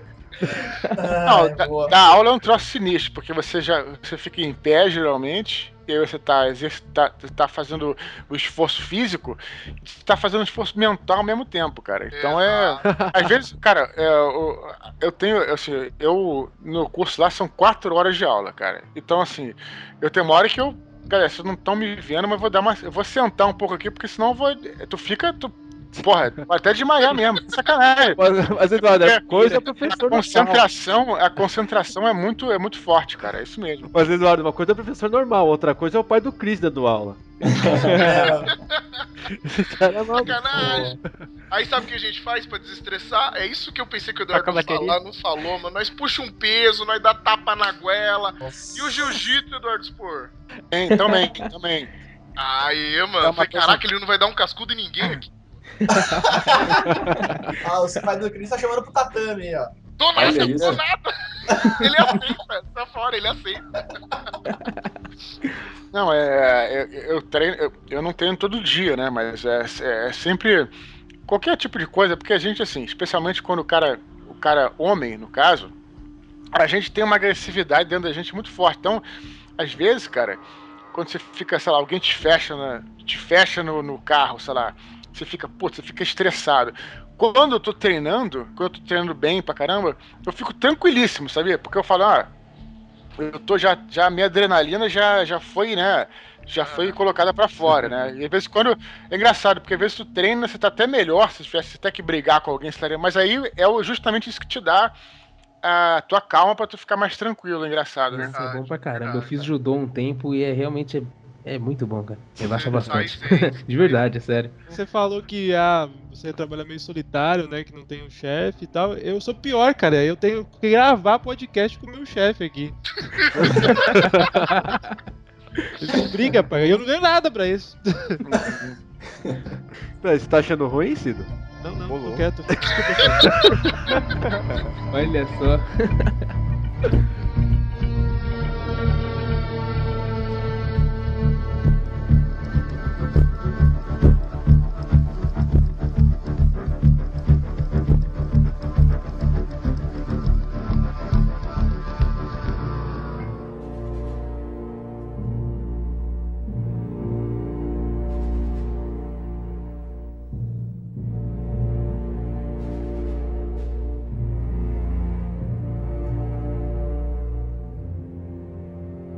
Bem, Anjos da Morte, Eduardo Spor.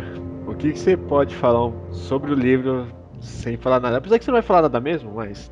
Né, isso- Eu um spoiler, porque não sentido. Nossa, eu tava angustiado naquela fila, que eu não, eu não fiquei na palestra, eu não fui o renegado. Eu vi as imagens e fiquei perguntando pra galera: não, o que, que é aquele, aquele anjo? Não, mas aquele, aquela outra imagem, o que ele falou? Não, não falou nada. A gente só viu. É, a parte que dos renegados que tava fora, a gente só viu as imagens ali. A gente não soube muito sobre o, o que você tava falando na hora e tal. A gente sacou, mas tá lógico, mas a gente não viu Uhum. vindo de você. O que, que você pode falar mais sobre o. Ah, eu falei, eu falei rapidamente também, porque eu não tinha. O que, o que eu falei, na verdade, assim, não é spoiler, é uma parada que eu tô falando já desde a, desde a época que eu lancei o Filhos do Éden, já tem essa história na minha cabeça, que é, é a história de um personagem. O que, que é o Anjo da Morte, né? A história de um personagem, porque assim, são três livros, né? Sim. Primeiro, Filhos do Éden e tal, Herdeiro de Atlântida, que é o primeiro, o segundo, Anjo da Morte, né? O terceiro que ainda vem por aí.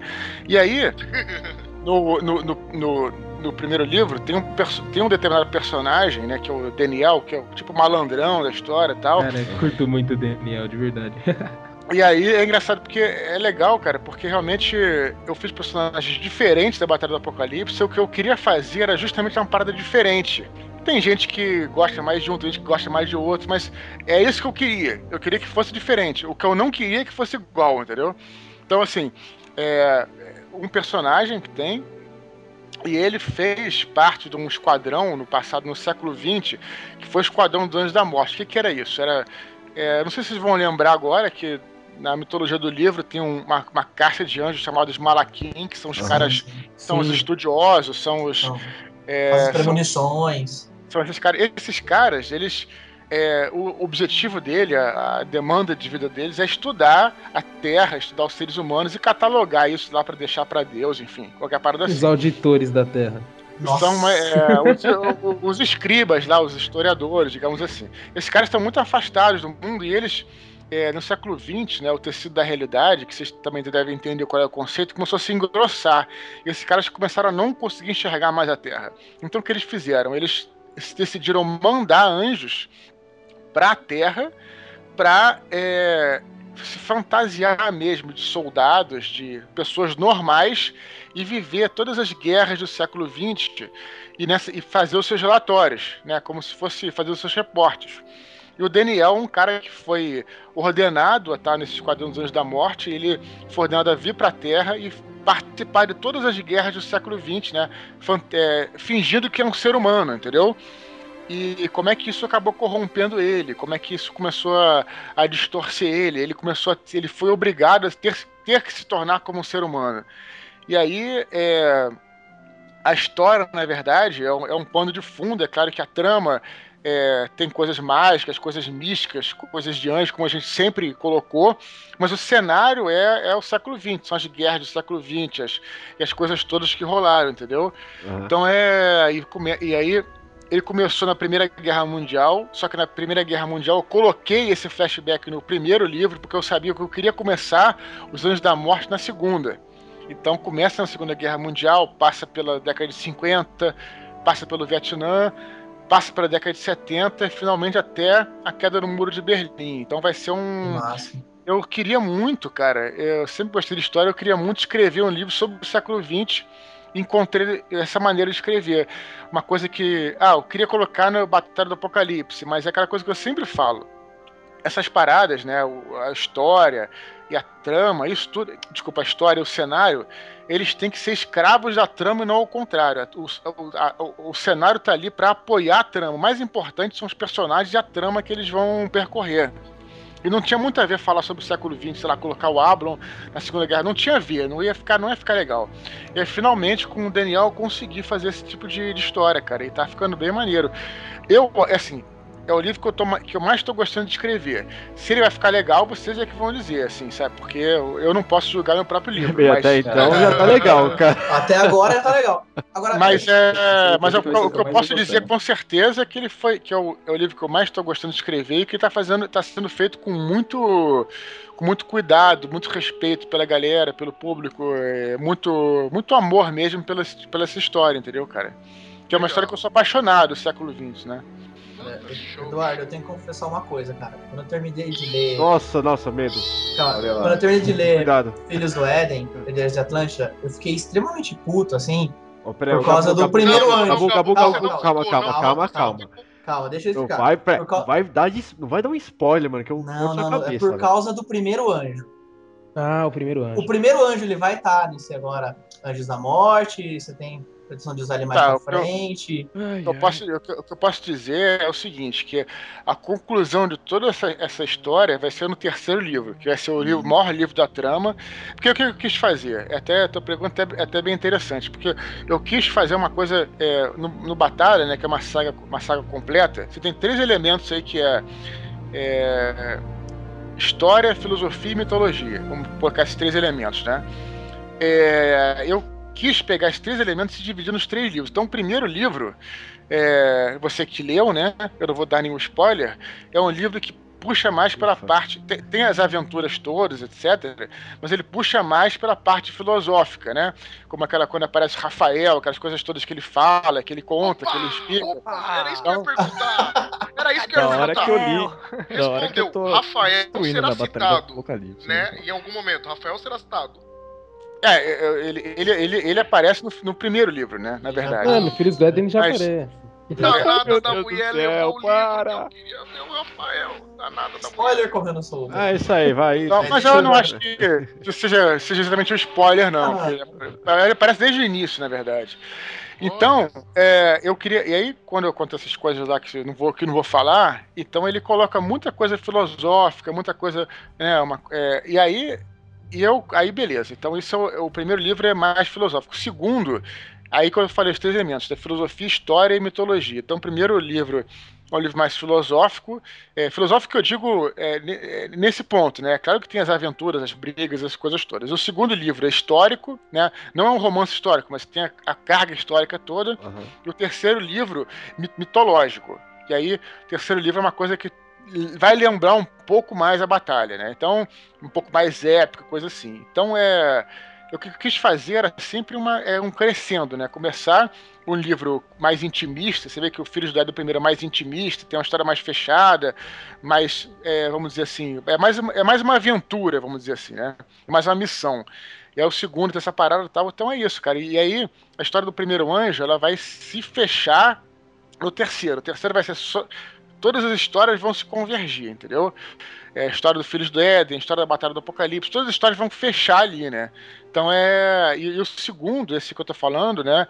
Você vai ver o primeiro anjo, vai ver pouco ele, vai alimentar os mistérios todos para poder concluir no terceiro. Essa é minha, é minha, meu planejamento, pelo menos, sabe? Quando eu digo que fiquei puto, eu fiquei puto assim, eu vi que é um personagem de peso e Hum. percebi que você propositalmente não colocou o peso que ele merece na história ali. Ah, Ainda mas pra queria- frente ele vai ter. É, porque o segundo livro, ele é, só, ele é só sobre ele. Tem umas partes onde tem os outros personagens, que eu também não vou falar para não dar spoiler, mas o segundo livro é um livro sobre ele. Quer dizer, o primeiro livro é, é- é- o primeiro livro é sobre todos os personagens. Quer dizer, o primeiro livro é um livro feito só para apresentar os personagens. Então tem lá a Kyra, apresenta a Kyra, apresenta o Daniel, apresenta o Uraquinha, apresenta os personagens todos, então é pra apresentar. O segundo, aí entra mais no, no, no Daniel, o terceiro mais é, fala mais da Kyra, e, e aí todas as conclusões das tramas que estão. Que tão, é que eu não tinha como, né, cara? Ou eu fazia esperava quatro anos e lançava um livro, ou eu fazia um, um, livro mais ou menos por ano. Eu preferi fazer assim, né? Então foi, foi Ah, isso. melhor, né? melhor. E você tem alguma previsão? Nossa, eu, eu sei que você nem lançou o segundo livro, mas você tem alguma previsão pro terceiro livro já? Pro terceiro, não, cara. Pro segundo, eu quero lançar no começo do ano, né, cara? Em 2013, quero lançar no começo do ano, ver. Ah, tá. É, e, e acho que consigo lançar, sei lá, acho que pra março, talvez, né? Porque antes disso, realmente não tem. Isso é é fato. Eu achava que isso era piada, mas no Brasil não tem nada antes de. É, Janeiro, e carnaval. fevereiro, janeiro e fevereiro o mercado editorial morto mesmo, entendeu? Ah, E aproveitar e já lançar o convite aqui, tá convidado pra depois que lançar o próximo livro, gravar mais um podcast com a gente aí. Pô, beleza, cara. Vamos sim, com certeza. Com certeza, vamos sim. Nosso Padim, Padim Cisso, tá a porta aberta. é, meu amigo, acordou na madrugada, tá solitário. Pode entrar vai no tá- chat que a gente vai estar aqui. Sério mesmo, Beleza. antes de ir embora eu vou pedir a benção pra ele, cara. Senão. Tá maluco. nem, nem, brin- nem brinca com isso que já tem gente maluca que acha que as coisas são verdade. Se eu ficar falando disso, o nego vai pirar na maionese mesmo. Não, pior, né? muito Pior, freak, ô, Eduardo? Tem muito, você tem muito fã stalker, freak e Você tal? virou profeta de alguém? Não, muito não, mas tem alguns loucos, né? Já E fundaram aí. do seu nome já. Não, nem briga com isso, cara. Mas é isso, cara. Tem sempre, tem maluco sempre tem, né, cara? Você não tem jeito, né, cara? Em Faz todos os, parte. os níveis, né, cara? Faz parte. Cara, tem maluco que grava podcast com 15 pessoas, né? Por que, que a gente não pode ter maluco com outras coisas? É. Cuidado do Eduardo Expor, imagina, pode ficar chegando toda noite. Oi, tudo bem? Boa noite. Nossa. Sabe? Padim, Padim Cisso. Que tormento seria. Outra coisa que eu queria comentar com, com o Edu, que é dele falar um pouco sobre a, a experiência que ele teve e conheceu o Monte, Monte São Michel. Ah, é muito Imersão maneiro. medieval, cara. Essa, essa viagem, por sinal, foi a viagem que eu, eh, que eu até falei no, no, no- no Filhos do Éden, no prefácio, lá no, no apresentação, no começo. Eu, eu falei sobre isso. É uma viagem que eu fiz para a França e foi uma viagem que foi toda usada no, no Anjo da Morte. Então, desde o próprio Monte Saint-Michel, que vocês vão ver quando lançar o livro o que, que é, não é na época medieval, mas tem uma parada parecida. E foi uma viagem que a gente foi, foi ver todos os, é, os sítios lá onde teve a invasão da Normandia. Então é. E foi muito maneiro. E Monte Saint Michel é um lugar que, como o Azagal falou, cara, todo nerd tem que ir. É uma fortaleza medieval que fica numa ilha. É, cara, é. pro- Procurem aí na internet que vale muito a pena, cara. E, e quando eu vi, eu fiquei embasbacado. Mas usei isso depois, né? Que vocês vão. É, e depois você lembra dessa pergunta. E aí, quando lançar o livro, se a gente for se falar de novo, você, a gente pode até falar isso. Ah, esse lugar foi aqui, aqui, aqui. Tá Nossa, tudo, tudo anotado. Pode deixar, tá anotado. A gente promete ler inteiro pra gente evitar, pra gente não ter problema com spoilers. Vamos- vamos- Pai do Cris Todos lerão, três. Eu queria aproveitar e perguntar uma coisa pro Eduardo Spor. É, a gente tem o. Fora o podcast, né? A gente tem o URC, Sim, Ultimate Renegados agora, Champions, né? Onde a gente faz uma batalha de crossover é, com divulgação no YouTube. E aí eu queria te perguntar o que você acha, quem ganha a próxima batalha épica que a Nossa, gente vai vai lançar, pesado. que é. Que rufem os tambores. Agora, tambores. É. Relaxa. Isso daí não pula, cara. Que isso? Que isso, Mas cara. depois relaxa que tem um poder de edição pra isso. Agora eu vou falar qual é a batalha do Eduardo Spor. Nossa próxima batalha do RC, ô Eduardo, é nada mais nada menos que Ablon versus Seiya. Uhum. O que, que você acha Pois dessa é. batalha? Quem venceria? É, são dois personagens que, que queimam seus cosmos, né? Queimam suas auras, né? Cara, não sei, cara. É uma boa pergunta, cara. É Tem mas, mas, mas, mas, mas, mas eu assim, acho que talvez o nível de poder possa se equiparar, mas acho que o, que o Ablon vence pela, por ser mais macho, né, cara? Vamos colocar. O nível de testosterona do Ablon ganha. Ah, então nem vou perguntar do Ablon contra o Mudiares, né? Bom, gente, antes das considerações finais, até pra não enrolar mais o Eduardo, cara, eu só queria pedir uma última coisa. O último universo que ele ainda não comentou. O que você recomenda do que você tem assistido de filmes ultimamente, Eduardo? Cara, filme, você diz filme novo, filme que eu tô assistindo atualmente. Você diz assim, que precisa ser lançado agora? O que, que você diz? Não. assim? O que você recomenda pra gurizada renegada que tá assistindo a gente, ouvindo a gente agora? Então, cara, eu acabei de comprar aqui, cara, uma. o pacote inteiro dos filmes do Kubrick, do Stanley Kubrick. Putz, eu vi é um, cara. Eu vi isso. é um, porra, é um, é um diretor que eu sou fã zaço dele, assim, tipo, é, tem poucos, assim, vários filmes que eu sou fã, mas poucos diretores eu sou fã. Tipo, sou fã do Spielberg, sou fã do Kubrick, sou fã do Diallo, que tem nada a ver com esses dois. Então sou fã de alguns diretores. E o Kubrick é um, um cara que, por sinal, a tua pergunta até é bastante relevante. Quem tem falado aqui dos livros, das guerras, dos Anjos da Morte, e por acaso, cara, a minha paixão por. Paixão, vamos colocar entre aspas, tá? É, por estudar guerra e coisa assim, surgiu quando eu era moleque e fui ver um filme dele que é o. É, o Nascido para Matar. Fui com meus pais no cinema na época. O Metal Jacket. Isso. Esse é um filme que tu fica em estado de choque, cara, quando tu vê. É um filme. E quando eu era moleque, eu vi aquilo, eu fiquei em estado de choque. Eu falei, pô, e aí, é, e aí comecei a gostar até de, de entender. Vocês viram o filme? Alguém de vocês, algum de Sim, vocês sim, viu? Eu vi, eu gosto muito. Nunca vi. Então, Eu tem uma, tem, uma, tem uma situação que então eu não vou contar spoiler, tem uma situação que acontece que você. O Kubrick é um cara que ele era obcecado por mostrar a natureza humana. Ele falava de guerra porque a guerra é, ela, ela puxa o que é bom e de ruim do ser humano. Então, quando eu comecei a ver a guerra daquela forma, eu falei, pô, que legal. E, e aí eu comecei a me interessar por guerra e, e também por ele, né? Pela, pela, pela obra dele. Então é. Qualquer filme do Kubrick aí, que eu tô revendo todos agora, é uma boa dica aí pra você. para você, sei lá, pra, pra galera que quer, quer, quer, quer assistir os filmes. Aquela caixinha de Blu-ray, né? É. Eu não tenho, eu não tenho Blu-ray, cara, mas eu, mas eu, mas eu comprei DVD. né? Eu, não, eu, não- eu até eu não comprei Blu-ray ainda porque eu ainda assim, eu ainda tem que, parece que ainda tem negócio de área, uma coisa assim, eu tô meio confuso com isso, entendeu? Então ainda ainda tô, tô relutante, mas mas tem DVD também, né, a caixa. Valeu a causa, valeu a causa DVD.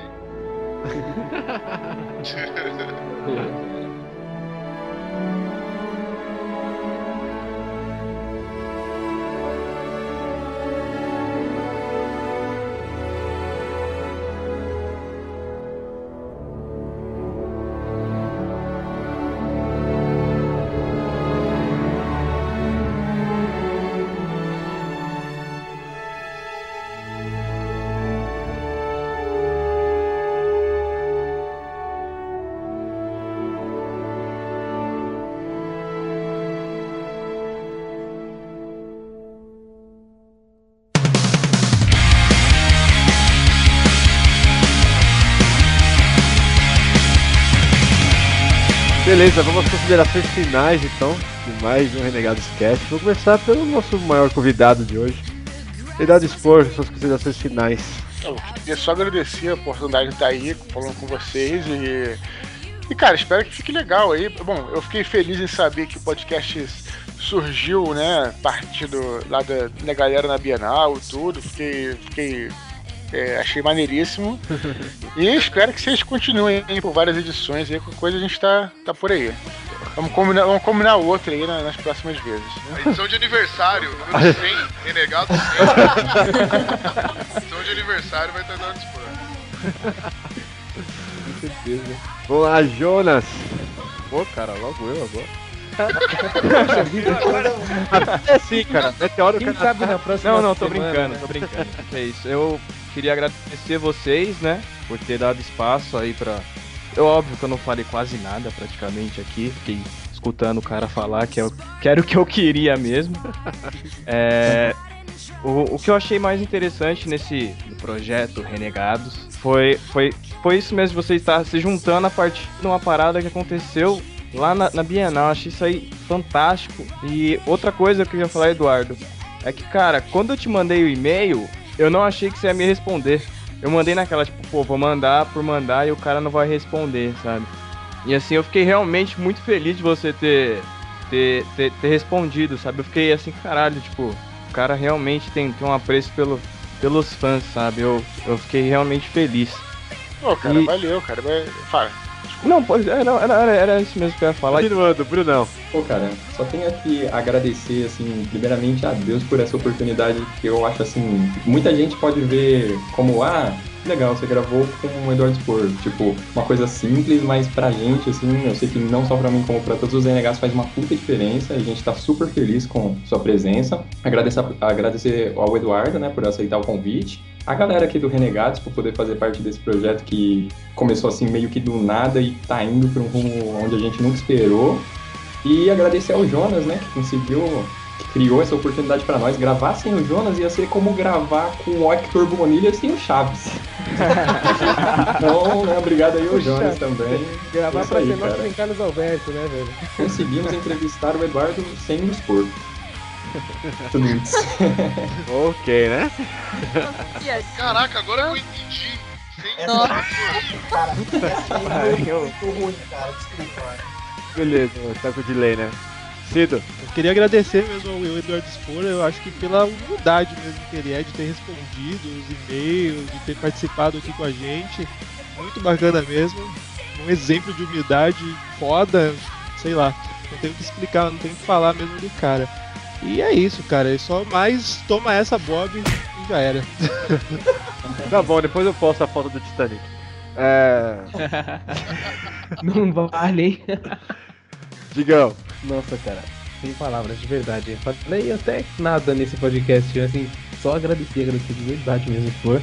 E o Jonas que fez muito pela gente aí. Meu, sei lá, obrigado, sério. obrigado, muito obrigado, obrigado mesmo. Ai meu Deus. Avante renegado. Gabo. Bom, agradecer aí ao Jonas por tá, ter conseguido pra gente aí conversar com o Eduardo, trazer o contato dele pra gente. Conseguir. Agradecer ao Eduardo por diretamente e indiretamente ajudar a formar esse grupo, assim, essa galera, cada um mora num canto, e formou- acabou formando uma amizade da hora, conversas muito boas, projetos legais. E esperançoso pelo próximo livro aí, Anjos da Morte, e curioso pra saber qual é o segredo da Tommy Gun, cara. segredo do. Olha, esse é, esse é um segredo que vai ser revelado no próximo. Alguns vão ser revelados no terceiro. Esse Nossa. você vai. Você vai. Só. Pode, pode esperar. E, e, cara, eu arrisco dizer que foi, esse foi uma parada maneira, cara, que eu fiz. Espero que você. Espero, Ah, espero que bom. você goste. Meu Deus, meu Deus. Tá Muitas emoções, muitas Caraca. emoções das considerações finais. Daqui a pouco vamos voltar pro começo do podcast. Vai começar outro, né? Já emenda. Não, pelo amor de Deus, meu coração não aguenta. Eu tô cardíaca, meu Deus. Mari. Ah, Queria agradecer o Eduardo por ter participado na humildade. Muito simpático, respondeu as perguntas muito bem, assim. Adorei, apesar de não ter falado, falado muito, mas adorei ficar ouvindo vocês. Assim, poderia ficar a noite inteira ouvindo. Coitado do Eduardo.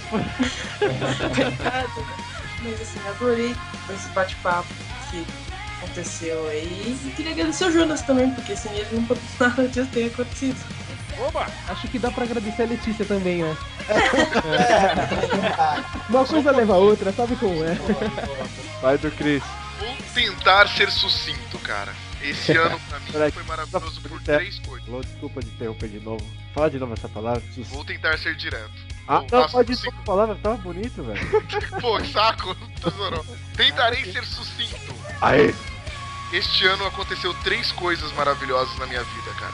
Nascimento da minha filha, a formação desse grupo e essa conversa com o Eduardo Spor, cara. Isso pra mim Ah, isso. Foi foda demais. Eu sou, puta, vou carregar comigo, sei lá, ficar falando que sonhos se realizam e cantar pras, pras crianças pobres, porque foi foda hoje, mano. Agradecer ao Jonas e a baleia que o regurgitou. Nossa! Tem que fazer a piada com a- Essa nunca escapa, é incrível. Você foi muito longe, mano. E, meu, e dizer pra galera, meu, se você não entendeu quem é Eduardo Spor, por favor, cara, corre atrás, leia os livros. Se quiser, eu vou com você comprar na loja, porque eu também tenho que comprar de novo. E vamos, cara, espalhar isso, porque coisa boa brasileira tem que ser levada aí. pra frente. Valeu, galera. Power. Foi show. Muito bom, pai do Cris. Paladino. Então, o que que eu vou dizer? Com tantas palavras passando na mente Eu tenho tanto. gasgando aqui na garganta pra falar, então. é, é agradecer o Eduardo por ter aceitado o convite, ao Jonas por ter conseguido e vocês por terem me convidado a ser um renegado. É isso. Ó, vocês são carinho, olha que bem mesmo. Bonito, bonito, Sadik.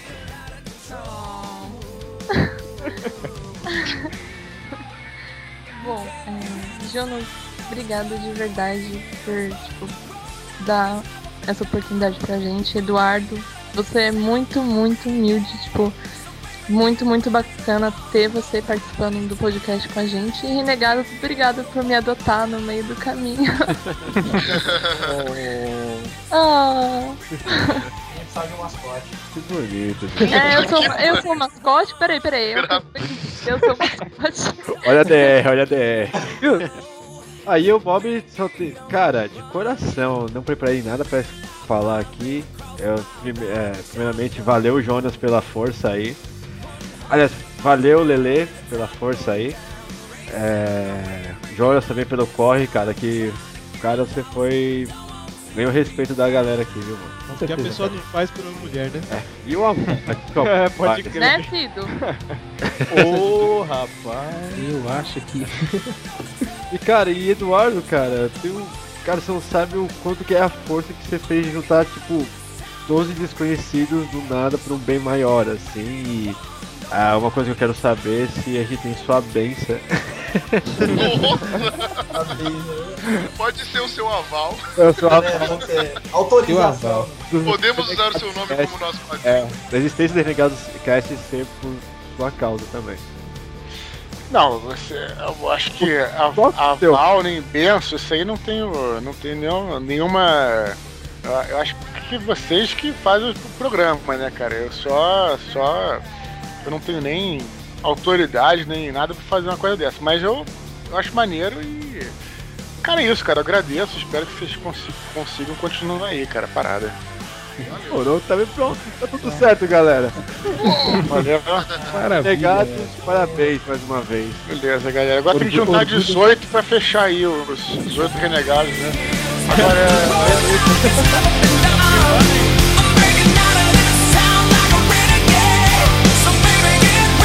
O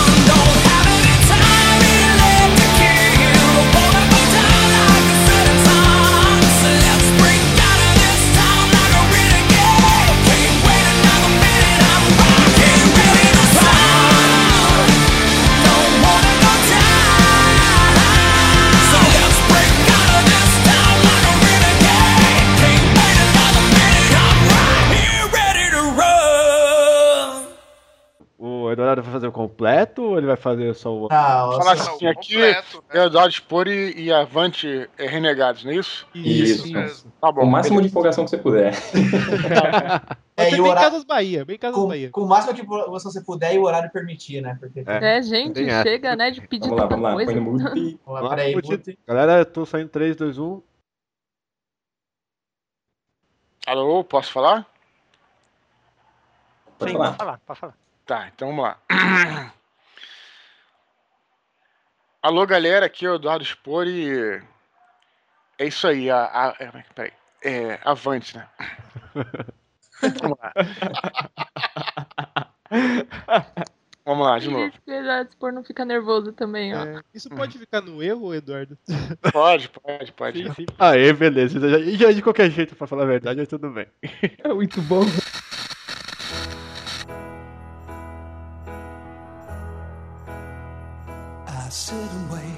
E eu, eu ia te pedir uma coisa também.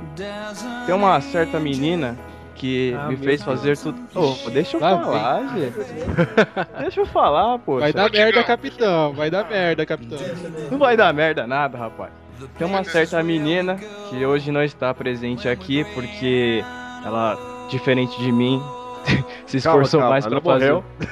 Não, não, não, não, não, não. Se esforçou mais pra fazer o TCC e tá lá se matando, coitado. Eu queria que você deixasse aqui um, um beijo, um abraço pra ela, Letícia. E eu também, só pra frisar aqui. Ah, você quer beijo também? Ah, eu quero. Eu quero o seu ainda. Ah, não. Beijo pra Letícia Ah, também. Não, eu queria só, só pra frisar aqui, pra falar pra ela que, ó. Olha onde eu cheguei por você, velho. Nossa, Olha o que eu fiz por você. Eu fui atrás de um autógrafo. Eu fui atrás da Bienal. Fui atrás do cara. Consegui fazer o cara participar do seu podcast. Você não tá aqui. Mas mesmo assim, o que importa é que eu tô lembrando de você aqui, tá bom? Olha só, declaração de amor, ninguém esperava isso agora. Ok. Não, era isso só. E realmente agradecer a vocês pelo espaço.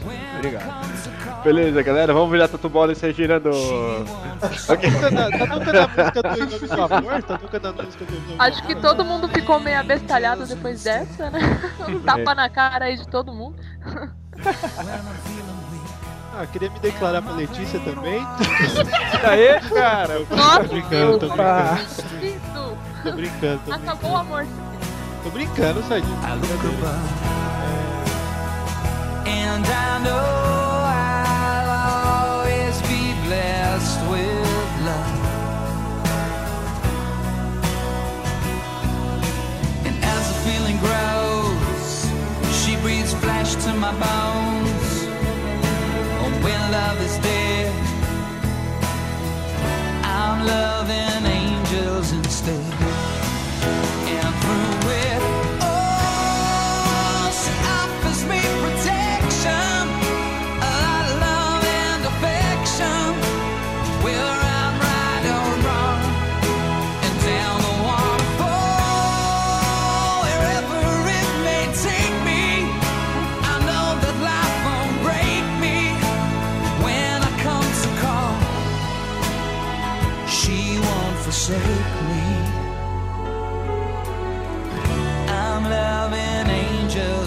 stay